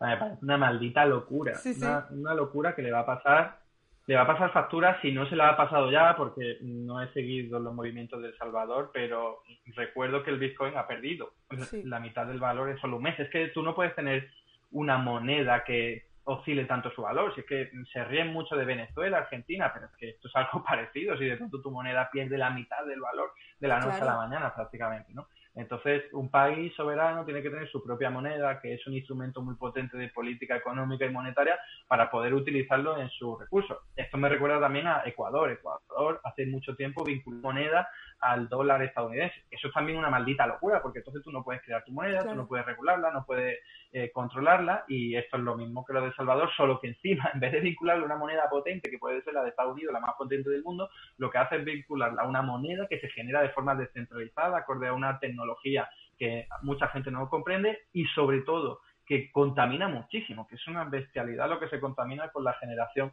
de criptomonedas, ¿no? O sea, que es algo totalmente absurdo y contraproducente para, para nuestro planeta. Sí, sí, contamina muchísimo y da muchos problemas, porque por aquí nos está diciendo Duxoc, dice, por culpa de las criptomonedas no me puedo comprar una tarjeta gráfica económica para el ordenador. Porque claro, ahora mismo se están demandando tantas que la gente que las quiere comprar para otra cosa tiene muchísimos problemas. Claro, claro, a mí, a mí me preocupa más eh, que estemos eh, contaminando más que no podamos comprarnos Sí, una no, tarjeta claro. gráfica.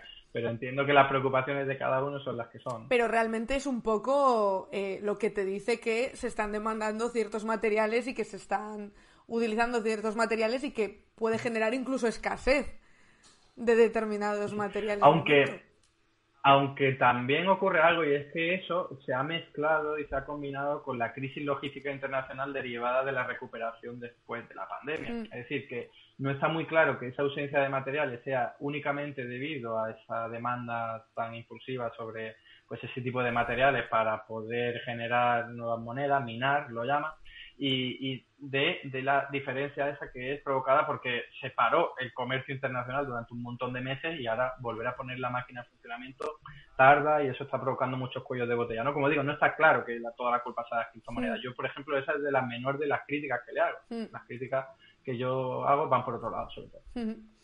Eh, a ver qué te están. Ah, no, nada. Del Salvador ya hemos hablado. Del Salvador ya Yo creo que ese tema ya, ya ¿Por lo- qué? Pero ver, yo tengo una pregunta ahora. ¿Por qué habláis de criptomonedas? Porque no, no tenemos ni idea. Entonces a todo el mundo que viene que puede saber le preguntamos, ¿sabes? En plan, oye, pero, Bueno. pero nos podemos hacer ricos, porque si nos podemos hacer ricos nos interesa. No, no. ¿Sabes? Hombre, se puede, se puede, o sea, bueno, rico, se puede ganar bastante dinero, obviamente. También te puede salir muy mal la Claro. jugada. No sé si a alguien le interesa una visión crítica que no es normal encontrársela por ahí, ya recomiendo, como digo, mi vídeo. Hmm. Eh, ¿Y NFTs? ¿Sabes de NFTs? Bueno, sé lo que tengo que saber, o sea, quiero decir, no soy ningún experto. Pero, ¿y eso también que es un producto burbuja, La misma no? tecnología. ¿Crees que será una Hombre, burbuja por también? supuestísimo que sí, por supuestísimo que sí. Siempre que hay una nueva tecnología que la gente no entiende, por regla general, hay burbujas. ¿Por qué? Porque es muy fácil venderlo como un producto súper maravilloso que te va a dar muchísima rentabilidad. Es que si miramos la vista atrás, como digo, nos encontramos millones de cosas que, eh, sobre los que se ha montado siempre una burbuja. Incluso empresas nuevas que se crean y el vehículo eléctrico, ¿no? La primera empresa, bueno, pues un montón de gente invirtiendo porque decía, ostras, es que esto lo va a petar. Y luego estamos viendo como el vehículo eléctrico no es solución para nada, ni siquiera para la crisis medioambiental Hmm. y ahora han cambiado las tornas. Claro, es que todo lo nuevo se nos puede vender. Las NFT eh, vemos claramente cómo se están vendiendo. Eh, bueno, pues eh, NFT sobre obras de arte solo para especular, solo Mm. para venderlo luego más caro. O sea, que no- vemos claramente que es una burbuja. ¿Quién demonios va a conservar eso por otro motivo? Si en realidad no es nada físico, Claro. no es nada que puedas darle otro tipo de utilidad. Al menos las criptomonedas sí tienen un poco más de utilidad y es que puedas comprar determinados productos, pero es que las NFT ni siquiera eso. Pero a mí me flipa como tanta gente de repente se ha metido tanto en el tema, porque realmente hay gente muy joven que digo, ¿por qué se sentirán atraídos de repente por, por las criptomonedas y por la especulación, no? Porque igual lo que apunta aquí también Carlos Rivero nos dice, claro, es que te lo venden como la libertad absoluta, tú controlas tu dinero sin bancos mediante, pero realmente no es por eso por lo que te lo quieren vender, los motivos son muy diferentes. o al menos mm, eso es lo, eso es lo que intentan vender, ¿no? Y poner en relieve, pero la gente no lo compra para ser libre y, la- y librarse de la comisión del banco. La gente lo compra para poder especular y ganar dinero. Tú, lo, tú misma lo estás diciendo. Si nos podemos hacer ricos, pues suena interesante. Evidentemente, no. La gente no lo usa por otra cosa. Es decir, si alguien quiere reivindicar un modelo monetario diferente al actual, hay muchas otras fórmulas para hacerlo, monedas sociales, bancos del tiempo, pero o, nacionalización de los bancos privados, pues que es la que yo defiendo, pero pensar en criptomonedas es simplemente pues una, una forma de ganar dinero. Y creo que tiene mucho que ver este auge con la pandemia, ¿eh? La pandemia, claro, como nos ha tenido mucho tiempo en casa y todavía nos sigue manteniendo debido al teletrabajo y, y otras cuestiones, tenemos mucho más tiempo para investigar, para ver qué puede ocurrir con eso, para dedicar nuestro dinero ahí y también que hay- las alternativas de inversión son malísimas, claro, en un momento de crisis pues no hay muchas alternativas de inversión rentables ni atractivas. Y ahora que has dicho que estábamos hablando justo de lo de evitar los bancos, hay un tema que no hemos hablado y es del banco malo de la Sareb. No sé cómo, qué opinas eh, de lo que ha ocurrido y no podemos, eh, eh, la sociedad, la ciudadanía, eh, pues sacar rendimiento de eso. Es decir, eh, no podemos hacernos con un montón de, bienes de repente. Pues técnicamente sí podríamos, claro. Lo que ocurre es que no hay voluntad política para hacerlo. Recordemos que el Ministerio de Economía y el de Hacienda, que son los más importantes, están controlados por la pata del PSOE. Es decir, es, es inviable pensar que se va a hacer ahí. Si ya nos estamos dando cabezazos con temas como la reforma laboral, con temas como lo- la ley de vivienda, etcétera, etcétera, imaginad si planteásemos que nacionalizásemos la Sareb para darle una utilidad social y no para lo que se está haciendo, que es sanear el balance de las cuentas de las cuentas de los bancos privados, porque esto viene de, muy lejos. Eh, Fue incluso el gobierno de Rajoy en su primera legislatura que, que se creó el banco malo para sanear, para Mm. quitar lo malo de, los, de las cuentas de los bancos privados y que esperando que en algún momento se revaloricen los activos, que son sobre todo inmuebles vacíos y que además ya como ha pasado tanto tiempo están deteriorados, con lo cual eh, tampoco es fácil darle salida, esperando a ver si eso va a tener utilidad para lo público. Y lo que estamos viendo es que mm, día tras día, año tras año, sigue siendo una pérdida. Estás contabilizando algo que ya no vale lo que vale. Es- Eso es muy fácil de entender. Si se compraron vivienda en el año 2006, 2007, cuando estábamos en lo alto de la burbuja, ese es el precio que está apuntado en libros. Entonces, si tú ahora lo intentas vender en el mercado, vas a perder dinero. Como no lo vendes, pues entonces la pérdida no, no ocurre nunca. Entonces se deja ahí en el banco malo, no molesta a nadie, pero cuando tú contabilizas las pérdidas son muy importantes. Y, y, y termino con, con esto. Eh, qué locura, ¿no? Que tengamos un banco malo con una, un capital público, con ayudas públicas de todo tipo y con multitud, que casi son millones de viviendas vacías, mientras hay gente que tiene tantísimos problemas de viviendas. Un sinsentido que solo eh, tiene respuesta cuando uno entiende que vivimos en un mundo capitalista, porque si no, no se puede entender. ¿Y tú pensabas que iba a ser tan difícil? Es verdad que nunca habíamos tenido una experiencia de gobierno, de coalición, eh, en España, pero ¿creías que iba a ser tan complicado eh, sacar adelante ciertos temas con el Partido Socialista o creías que iba a ser más fácil? No, no, no. Yo de verdad que estoy alucinado con que se estén pudiendo sacar cosas. Porque, joder, es que en toda la experiencia que hemos tenido, desde, por ejemplo, de Izquierda Unida, gobernando con el hmm. PSOE, en Andalucía, por ejemplo, por poner un ejemplo cercano eh, era una locura, es que no se podía hacer nada, incluso eh, cualquier cosa que salía adelante era problemática, al final incluso nos echaron del gobierno, que habrá que ver qué ocurre en esta legislatura, ¿no? Entonces yo creo que se han podido hacer muchas cosas, sobre todo por el tema de la pandemia. O sea, es que no me cabe ninguna duda, es que, madre mía, que mala suerte también, no sé si podríamos incluso decir buena suerte por lo que hmm. estoy argumentando ahora, pero mala suerte que en el momento que se conforma este gobierno, eh, aparece una pandemia histórica mundial que destroza todo. Entonces, eso sí una oportunidad, porque en momentos de crisis, joder, que mm, si lo pensamos, la modificación de los ERTE, que era una medida muy sencilla de hacer, pero que ha tenido unos beneficios inconmensurables para mucha parte de la población. Eso es algo que, que, es lo contrario a lo que hizo el gobierno del PP, que fue abaratar el despido ¿no? en la crisis anterior, porque dijo, pues venga, que las empresas tienen problemas porque despidan a la gente. Aquí ha sido, se nacionalizan los salarios porque eso es al fin y al cabo un ERTE, si lo pensamos bien, es que el Estado va a pagar parte del salario de la persona que pierde su empleo, al menos temporalmente, con lo cual es una medida muy potente que si no hubiese habido pandemia no se hubiese podido aplicar. Y lo mismo digo con, cuestiones como la de elevar el déficit público, la inversión pública. Joder, en vacunas nos hemos gastado 2.300 millones de euros, que es una bestialidad de dinero, pero nadie está cuestionando eso. Claro, porque sabemos que las vacunas son importantes, pero ¿por qué si las cuestionan cuando hablamos de mejorar la sanidad pública, la educación pública y otro tipo de, partidas presupuestarias importantes para la población? Nosotros tenemos que poner el acento ahí, que si, que si se quiere, se puede y a la vista está de que se está pudiendo, aunque sea, como estoy intentando argumentar, obligado por la fuerza este gobierno, sobre todo por la parte del PSOE, que es que él no quería hacerlo, pero no le ha quedado más remedio. Oye, antes, como has hablado de Andalucía, te pregunto, ¿tú crees que va a haber una izquierda unida, valga la redundancia, en Andalucía para derrotar a la derecha? Pues yo no, no sé lo que va a ocurrir, pero yo esperaría que sí, evidentemente. Y sé que la cosa no está nada fácil, pero peores cosas hemos logrado, ¿eh? que en el, en el peor momento de, de perspectiva electoral mm, para pensando en Unidas Podemos, en todo ese espacio político, eh, se acabó llegando al gobierno, incluso al Ministerio de Trabajo. Es decir, que, que hemos conseguido cosas desde, desde posiciones mucho más, más precarias y más débiles. Así que, sin saber qué va a ocurrir, yo espero que, que acabe fin, pasando eso. Y tengo aquí dos preguntas eh, chorra para terminar un poco. Eh, la primera es... Eh, las mejores. Las mejores. ¿Cuántas veces te han llamado confundiéndote con Alberto Garzón? para aburrir. De hecho, es que es algo alucinante porque me pasa incluso en ámbitos que no son profesionales. O sea, incluso amigos que me conocen desde hace mucho tiempo, pues me ven la cara, me ven no sé qué, y dice Alberto, y ahí va, pero se les cava, claro, si están escuchando a Alberto Garzón eh, los medios de comunicación todo el rato y, bueno, pues de alguna forma somos hermanos y nos parecemos, pues le viene a la cabeza, también es un nombre que suena más, Alberto Garzón. Claro, lo tienes ya ahí. Mejor que Eduardo Garzón. Y, y sí que hubo una persona que es que la tenía que corregir todas las veces hasta que ya me cansé, que era Manuela Carmena. ¿En serio? Manuela Carmena, yo era asesor en su gobierno y me decía Alberto y yo, no, soy Eduardo y da igual de lo que Igual ella se creía que había fichado a Alberto, ¿te imaginas cómo?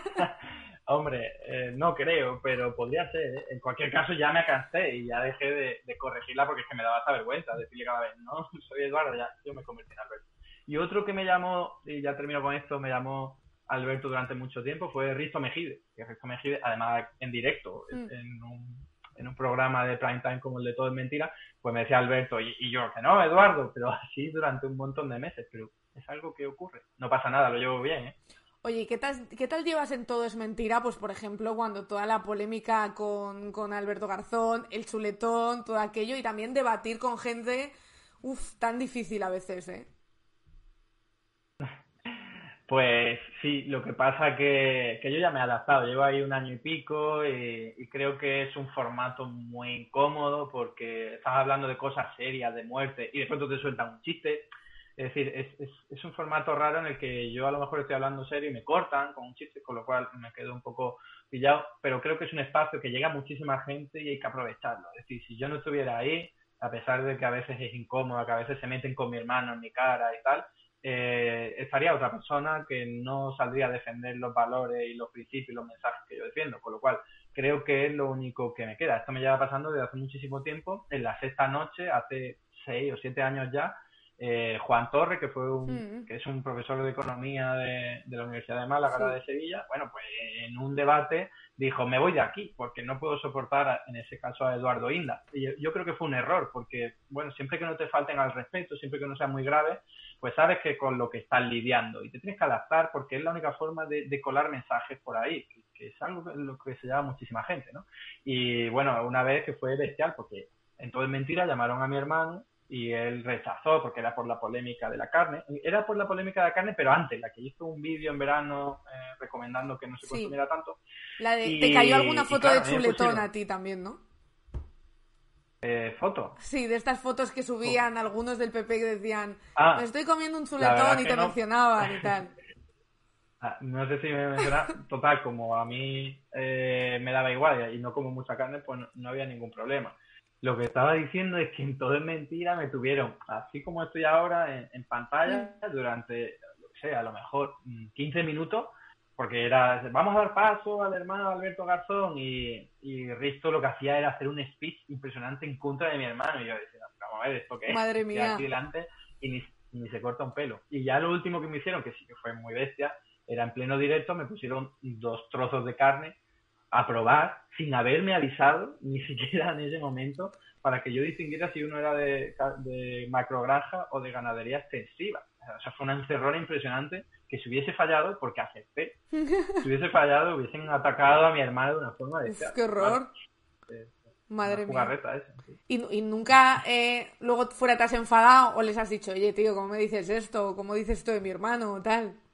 No, para que- por, por lo que te digo, Marina, porque sé a lo que voy, sé a lo que voy, sé qué tipo de gente es, he estado en, en peores plazas, ¿eh? he estado peores plazas porque he debatido eh, en un espacio que un aquelarre de economistas liberales, con Juan Ramón Rayo, pero con 400 personas que piensan al contrario que yo. Y siempre que haya educación, siempre que no te falte el respeto, yo creo que debatir es sano. No vas a sacar nada de malo de ello. De hecho, me consta que hay mucha gente que, que, bueno, no solo que me ha conocido a través de este tipo de eventos, sino que incluso me han valorado y, y, y me han reconocido el mérito, porque, bueno, aunque no estén de acuerdo con lo que yo digo, entienden que tengo argumentos y que digo cosas interesantes, con lo cual no saco nada malo de meterme en este tipo de plazas.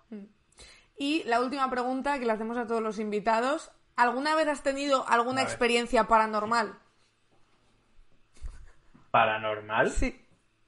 Paranormal en plan esotérica. Sí, todavía nadie nos ha dicho que sí, ¿eh? Estoy buscando a la persona que nos diga que sí, pero de momento no ha pasado. Mm, lo más paranormal que me ha ocurrido es que una vez me hipnotizaron. ¿En serio? Una vez me hipnotizaron, bueno, no solo a mí, era en, en el instituto con 16, 17 años, nos cogieron a unos cuantos eh, alumnos y nos pusieron, bueno, éramos como 30 y un hipnotizador profesional, o al menos eso se nos dijo, eh, nos hipnotizó. Claro, tardó media hora, ya nos explicó que solo nos podían hipnotizar si nosotros poníamos de nuestra parte. Y yo lo que recuerdo es que en algún momento, porque era una sesión tenía que poner los brazos así, estar un montón de tiempo escuchando una música relajante, contaba de 10 a hacer un montón de veces y decía, te vas a dormir, y lo volví a hacer y ya llegó un momento que me dormí y ya solo recuerdo de- despertarme con el tío soplándome en los ojos ¿En y diciendo, ya te puedes, ya te puedes sentar. Y yo eso sí, en ese momento miré a mi lado y vi a mis amigos, mis compañeros de, de la clase que estaban todos tocando un, un, instrumento, uno un piano, y todos con los ojos cerrados y estaban hipnotizados. Y eso está grabado, que hay gente que me dice que no se lo cree, pero eso es ¿En serio? ¡Qué fuerte! Me ha gustado, ¿eh? No me lo esperaba. No sé, si, eso es paranormal. Sí, sí. A ver, paranormal también es pues que Albert Rivera vaya a trabajar, ¿no? Visto lo visto, pero vamos, que eso también cuenta. Entonces, sí. Entonces entra dentro de esa clasificación. Sí, cuenta, cuenta. Oye, pues muchísimas gracias, Eduardo, por estar con nosotras. Nada. ¿Vale? Un placer, gracias a vosotros. Nada, cuando quieras, a ver si te vienes otro día y nos cuentas más. Tú pensando paranormales, que a mí me gustan muchas cosas. vale, lo tendré en Yo era muy de ver eh, Cuarto Milenio antes, ahora ya no. Ahora, ahora, ahora ya con las conspiraciones del COVID lo he dejado. Pero cuando hablaban de fantasmas, estaba bien. Ah, interesante, desde lo entretenido. Desde luego. Muchas gracias, Eduardo. Chao, chao. Hasta luego. un placer. Adiós. bueno, ¿qué os ha parecido? Estáis diciendo... Eh... Sois unos cabrones, ¿eh? Estáis diciendo, se echó burundanga. Eh, ha estado muy guay, ¿verdad? Em, nada, seguimos en nuestro intento de descubrir, que nos digan con qué nos haremos ricos sí, eh, criptomonedas o NFT y nada, nada, parece ser que nos vamos a quedar con lo que nos suba el salario mínimo, ¿eh? De momento no, no, no vamos a ganar dinero. He visto que cuando se habla de las criptomonedas, aquí hay gente que se ha picado, aquí hay gente que tiene dinerito eh, en criptos, yo creo, porque de repente ha habido una actividad inusual en el chat cuando estábamos hablando de criptomonedas y NFTs, en plan, no, porque es una tecnología, tal, no sé qué. No sé, la tecnología blockchain eh, seguramente se podrá usar para un montón de cosas guays. Lo que pasa que como somos eh, una sociedad de mierda, pues siempre lo vamos a usar para lo mismo. o sea, todo lo que nos den y las criptomonedas, eso, y las criptomonedas que, que por cierto aquí sabéis que nuestras monedas, nuestros bits se llaman paguitas que me parece un nombre muy guay para una criptomoneda y me parece muy fuerte que nadie eh, haya montado paguitas. O sea, montamos paguitas para que por fin cuando nos dicen, claro, como os dan una paguita, eh, podamos decir que sí, que tenemos paguita. Eh, la izquierda cripto, es una contradicción, os lo imagináis. Poned una... Ah, pues sí, poned una encuesta. Flap, si puedes poner una encuesta a ver quién tiene criptos en el chat. No les echaremos de momento, ¿eh? eh como que podemos eh, tener, podemos apadrinar a dos cripto bros. Cryptolize les llama Facu. Podemos, aquí Crypto Sisters. Podemos apadrinar a dos Crypto Sisters, pero dos solo, ¿eh? O sea, yo más no lo soporto. O sea, yo tengo amigos que hablan de criptomonedas y ya no son amigos. Te valen billetes del Monopoly, los únicos billetes. ¿Cómo me gustaba a mí, de pequeña, ponerme como eh, la que organizaba el banco, ¿sabes? Yo ahora no tengo, pero tuve, wow, agencia, pero tuve, pero escucha, pero tuviste cuando costaban poquísimo y de repente pasaron a costar muchísimo y ahora eres rico y nos estás viendo desde un yate, porque me, me gustaría muchísimo que dijeras que sí, ¿eh? Te lo juro. Eh, esto, eh, no sé, alguien estaba contando el otro día como que tuvo criptos cuando no valían nada, pero las vendió porque creía que no servían para nada y ahora sería rico. Em, a ver, ahí se aprende aquello de que la banca nunca pierde, sí. Eh, la banca siempre gana y si tienes suficiente dinero siempre puedes comprar la carta para salir de la cárcel. Dos lecciones que te da el Monopoly de vida siempre. O sea, son las dos mejores lecciones que te puede dar ese juego. Y a mí me encantaba ser la banca para manejar el dinero, claro, cosa que nunca he vuelto a hacer. O sea, nunca he tenido tanto dinero como cuando era la banca del Monopoly. yo tengo una moneda del Vaticano. Madre mía, madre mía, los cripto. Ojo, eres un cripto bro. Ojo, que hay, hay encuestita. Encuestita, eres un cripto bro. ¿Sí o no? Eh, sé valiente para reconocerlo. No digas quién eres, porque por si te echan. Pero aquí podemos asumir un porcentaje. O sea, siempre que en este chat estén por debajo del 10%, no me preocupo. Ya cuando estén por encima del 10% empezaré a preocuparme, la verdad. Yo tengo una moneda de la URSS estáis diciendo, oye, no hemos comentado noticias, ¿eh? que somos unas personas. Soy una persona terrorífica. A ver, ¿qué noticias? Bueno, bueno, vale, voy a empezar por la de Albert Rivera, porque creo que tengo la responsabilidad como persona eh, que ha dedicado la mitad de su carrera como cómica a hacer chistes sobre Albert Rivera. Creo que es mi responsabilidad poneros al día de eh, el acoso al que se está sometiendo Albert Rivera en redes por nada, porque él, el pobre, ahora veremos que es que no. Él no tiene culpa de nada. A ver, que os lo pongo por aquí. A ver, ¿qué le ha pasado a Albert Rivera? Vamos a verlo. Mi pobre Albert, tío. Es que me dais unos disgustos. Primero me quitáis Albert. Ahora me queréis quitar a Pablo Casado. No puede ser. El despacho Martínez Echevarría califica de auténtico fiasco la relación con Albert Rivera. Estáis diciendo, eh, siendo Rivera un casado de marca blanca, no es tu mini crash, es que Rivera fue mi primer crash. A Rivera yo le dediqué todos mis chistes. Lo que pasa que de repente pues empezó a volver loco, eh, empezó ahí a sacar que si un adoquín, que si a oler un perro, que por cierto, sabéis que si os suscribís sale mi GIF favorito del mundo, que es el de huele a leche, con un audio guapísimo. O sea que suscribíos porque es increíble ese GIF, el mejor GIF que veréis de suscripción eh, en ningún canal de Twitch. Eh, era, era mi crash inicial, lo que pasa que claro, como nos, fue tan nos dejó tan pronto, Albert nos dejó tan pronto que tuve que eh, irme con Pablo Casado. ¿Qué será lo próximo? Que la oficina de español Tony Canto tampoco funciona. De hecho, yo he visto un tuit en el que como que le decían que Albert Rivera le iba a pedir trabajo a Tony Canto. hoy estuvieron hablando del huele a leche en la cafetera por la mañana. Oh, sí, me lo tengo que escuchar siempre me interesa. Si hablan de Albert, siempre me interesa. Eh, bueno, eh, la noticia es que el despacho Martínez Echevarría califica de auténtico fiasco la relación con Albert Rivera y dice, fuentes del despacho afirman que no harán reestructuraciones porque, eh, bueno, Albert Rivera se ha ido del despacho en el que estaba después de dejar la política, se fue como director ejecutivo a este despacho. Ojo, no soy criptobro, gana con un 94%. Muy bien, muy bien. A ver si tengo aquí un dato. Eh, mi audio favorito. A ver, espérate que suene mi audio favorito aquí del dato. No te voy a dar un dato, te voy a dar 10. Eh, me encanta ese audio, es, es, maravilloso, es maravilloso. No soy criptobro, soy pobre, Joder. Pobres, pues nada, eh, bienvenidos aquí. Como esto es lo único que tendréis que hacer después de haber perdido dinero en las criptos. Si no lo habéis perdido, sacadlo. O sea, si no lo habéis perdido, eh, ¿por qué no lo estáis sacando ya en este mismo momento, por favor? Eh, no, no, o sea, no, no vais a ganar metiendo 50 euros, no os vais a hacer ricos y lo único que podéis hacer es perder 50 euros. Hacedme caso. Haced caso a Eduardo Garzón, que ha estado antes con nosotras. No le he llamado Alberto Garzón en ningún momento, ¿eh? Que eso yo, de verdad, que hoy estaba repasando el texto y todo el rato decía Alberto Garzón, Alberto Garzón, porque lo tenemos ya, tiene razón él en que lo tenemos ya interiorizado de escucharlo, tanto en las noticias, en los informativos, etcétera. Me extraña mucho eh, no haberle llamado en ningún momento em, Alberto Garzón. Bueno, hablando de Albert Rivera, oye, eso no lo he puesto ahí yo, ¿eh? Por favor, quitadme esa quitadme eso. No puede ser. Eh, gracias. Albert Rivera, otra vez, tío, pero que le estáis llamando, tío que le estáis llamando Albert Rivera.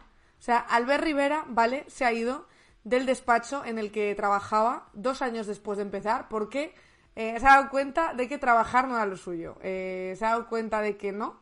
Eh, yo tengo una teoría que es que Albert Rivera no sabía que tenía que trabajar. O sea, Albert Rivera quería mm, una puerta giratoria de toda la vida de Dios. Sales, te metes en el consejo de administración de alguna empresa a la que no vas nunca eh, reproduces tu dinero y mueres tranquilamente. Pero es que le metieron un puesto de trabajo de verdad.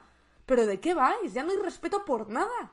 Ya no hay respeto por nada en este país. O sea, después de eh, intentar unir a España, después de posar desnudo en un cartel, después de oler a un perro, después de llevar un adoquín, después de todas esas cosas, ¿tiene que trabajar? ¿Tiene que seguir trabajando? ¿No ha hecho ya bastante Albert Rivera por este país que tenemos que seguir exigiéndole que trabaje? No me parece bien, no me parece bien. Yo creo que hemos sido muy injustos con, con Albert Rivera. Eh, oye, que lo mismo, eh, no te olvides del vídeo de la operación. ¿Qué vídeo de la operación? ¿Cuál es el vídeo de la operación? ¿Vídeo de la operación cuál es? Eh, estoy hasta el coño de Ciudadanos. ¿Qué es Ciudadanos? Si ya no...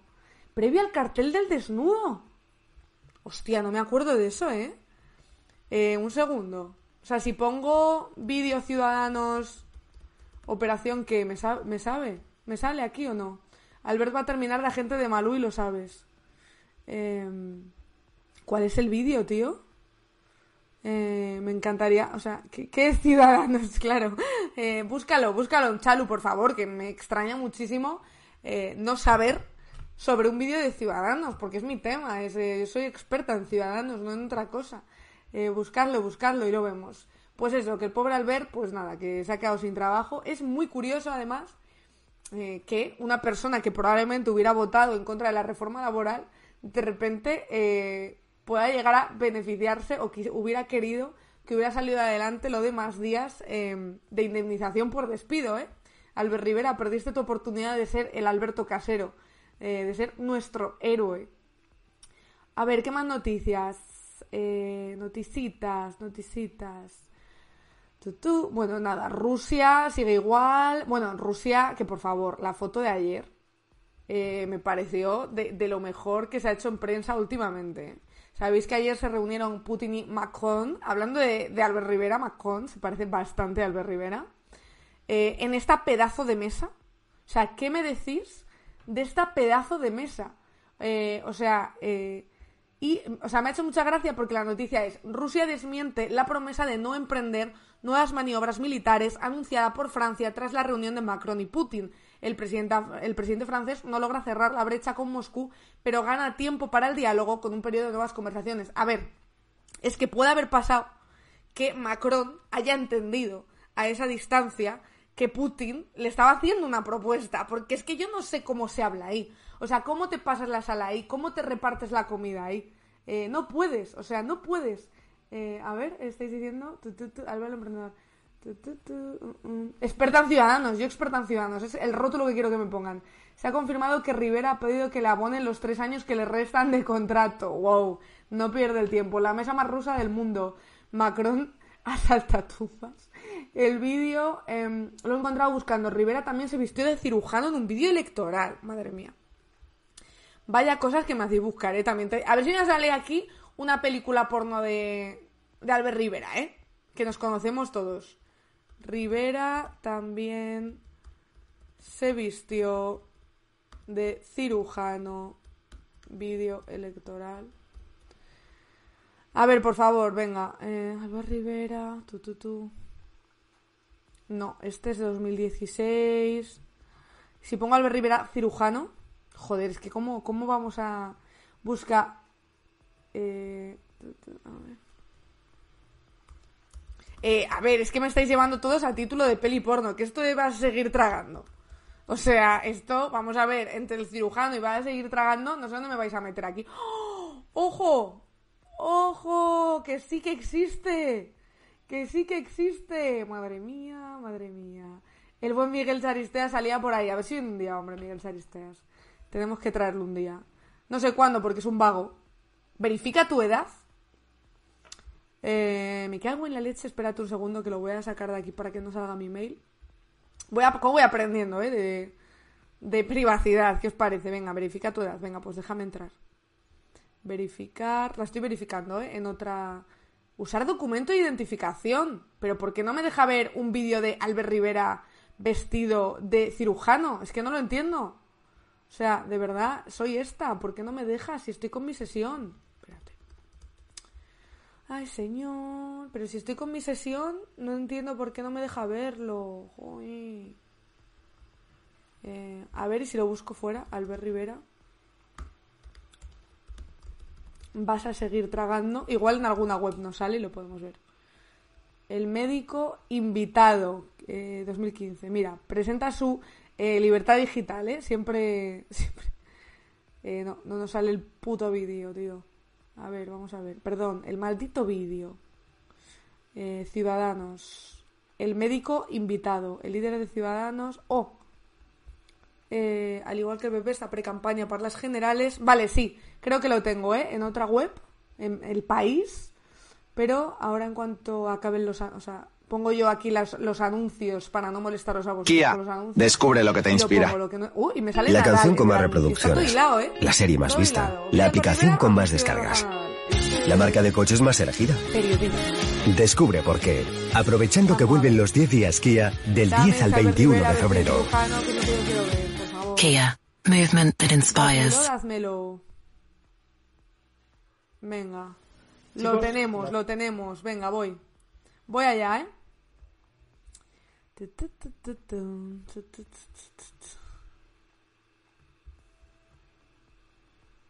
Uh. Vale, ¿me decís si se escucha?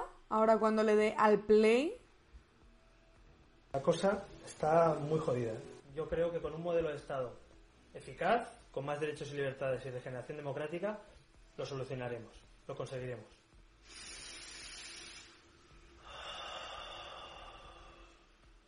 ¿Vas a seguir tragando? Coge aire con Ciudadanos.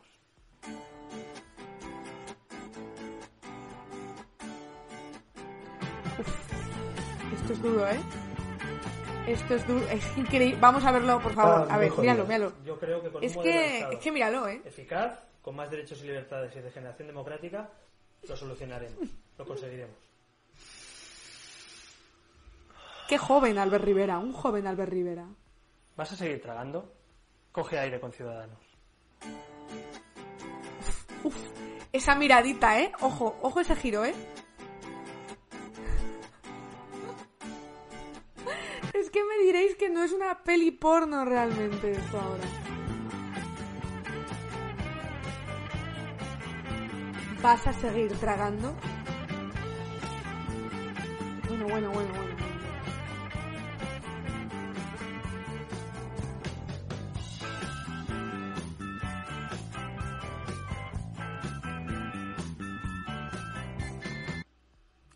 Pero bueno, pero bueno, pero bueno, pero qué locura es esta. Kia, descubre lo que te inspira. De repente, La canción con más reproducciones. vez, ¿eh? ¿Qué te La serie más Páralo, páralo. No, no quiero, no quiero el anuncio. vista. La aplicación con más descargas.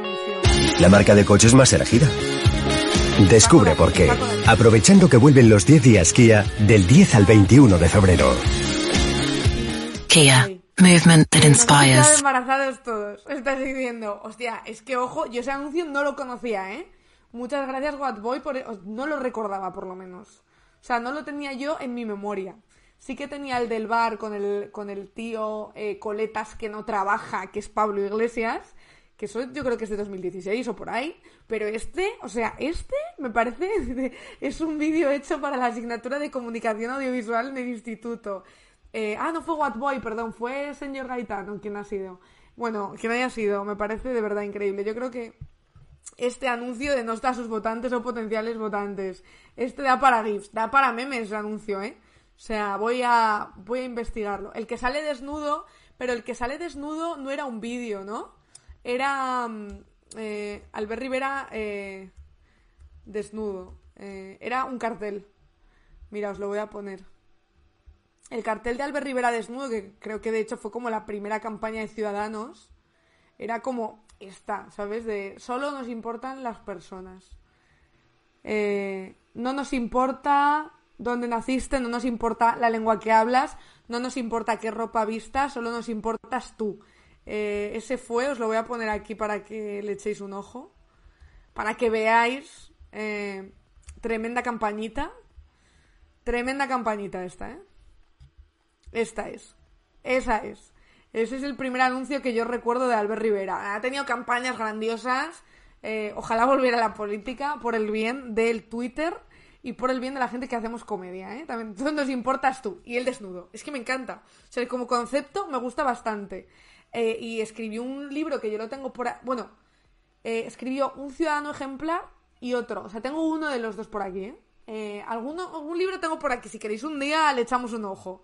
Leemos unos fragmentos mañana, si queréis. Los rebusco y mañana leemos un poco. Y nada, que yo ya me tengo que ir. Eh, os dejo con esta imagen. eh, guardadla en vuestra mente. Que es eh, Albert Rivera, vestido de médico, y Albert Rivera desnudo en un cartel. Os dejo con esta imagen.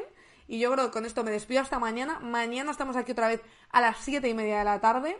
Acordaos de seguirnos, por supuesto, para que os salgan los directos. Acordaos de darle a la campanita para que os avise. Acordaos, nos dejas con un calentón importante, ya me imagino. Em, acordaos de suscribiros al canal de Spanish Revolution, por favor. Eh, os hago una raid. Os dejo con alguien, con pandemia o con quién. ¿Con quién os queréis quedar? Eh, pandemia está en directo. Si queréis os dejo con pandemia o si queréis que os deje con... No sé, decidme preferencias, os dejo con quien me digáis. con quien haga falta puedo dejar. Eh, o, con nadie. O sea, espérate a ver si tengo aquí la contraseña puesta, porque como la tenga que volver a poner, eh, no lo hago, ¿eh? O sea quiero deciros que como eh, tenga que volver, sí, me temo que no la tengo aquí puesta. ¿Por qué? Yo no sé por qué me borra este ordenador maldito todas las contraseñas todo el rato, tío, todo el rato. Pues nada, ya eh, mañana, mañana o pasado haremos raid a alguien. Hasta entonces, nada, nos despedimos esta mañana, siete y media de la tarde, os veo aquí. Muchísimas gracias a todos y a todas las que habéis estado aquí.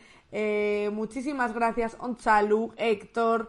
Eh, muchísimas gracias. Bueno, y os a pandemia si queréis o donde queráis. Yo hoy no puedo porque tengo que volver a por la contraseña, no sé qué. Como que me da mucha pereza, me mandan código de verificación, todo esto. Pero pues eh, iros con, con, quien buenamente queráis o a cenar. Pues yo me voy a cenar ya, ya os lo digo. Mañana a las 7 y media de la tarde nos vemos aquí. Muchísimas gracias a todos por estar. Gracias Flapsy, gracias Whatboy, gracias señor Gaitan, gracias a todos. Descansad muchísimo. Hasta mañana. Chao, chao.